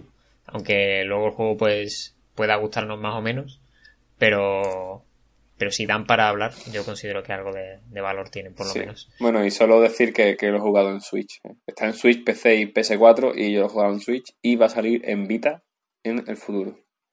No se sabe cuándo. Dios, el, el último juego que va a salir en, en la Vita más... Creo que, creo que lo están aguantando para eso. lo soltamos, Más morbo que lo eso. soltamos cuando, cuando muera Vita. Dios santo. Pues, pues nada más. Yo creo que, que aquí podemos dar por finalizado el programa esta semana. Al final nos hemos quedado tú y yo solos, Sí, sí, Manu. sí, sí. Para el próximo ya seremos ciento y la madre.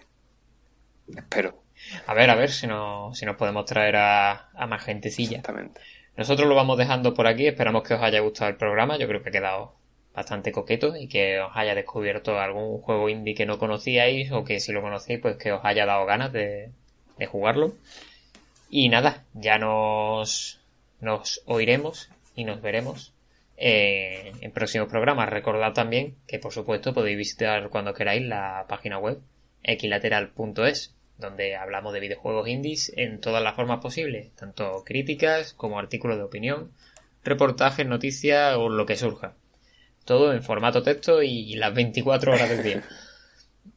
Y también, por supuesto, una recopilación de, lo- de todos los podcasts que llevamos. Dicho todo eso, pues no me queda mucho más que decir, salvo despedirme de ti, Manu. Pues muy bien, hasta la próxima. Placer, como siempre. Y nos vemos. Adiós. Hasta luego.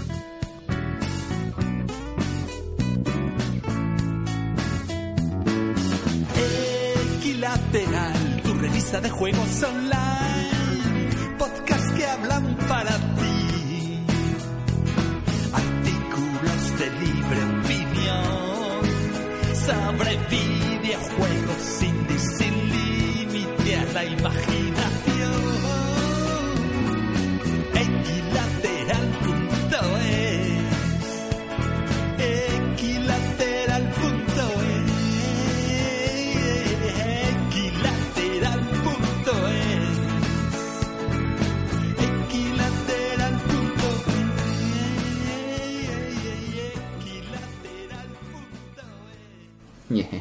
Pero no, yo os voy a hablar del juego del que os quería hablar el programa anterior y me censuraron y dijeron, no, te- no, no. aquí te paramos. Sí, sí, sí. No, no, no. Y me dijisteis, no, no, no, los juegos para luego. Y dos horas más tarde fue como, pues ya no metemos los juegos. Pues te vamos a parar aquí también porque Me vas a hablar de eso en la sección de terrible. críticas. Libertad de prensa ya. En fin. El juego se llama coño, no- The Eternal Castle Remastered. Y es una remasterización de un Iván, juego. por Dios, que, que, que, que vas, que vas a hablar de él luego. ¿Cuándo hacemos esto? Esto se corta. ¿Cuándo hacemos esta parte? Pero no has visto que he puesto la escaleta Eh, en el Discord. Ah. Vale, a ver, vamos a dar una palmita y voy a decir el, el Travis y ya está. Venga. Sí, de hecho, vamos, me he estado leyendo unos cuantos análisis y he visto que el juego es súper autoconsciente en sus referencias, en sus parodias y todo. Eh, ¿Qué pasa? ¿Se te ha cortado o, o has parado de ahí de hablar? No, no, que me, que me he callado ahí, ¿qué Ah, pasa? vale. Es que como has dejado como, co- como un poco en suspenso, en plan. Joder. Terrible. Venga, palmada.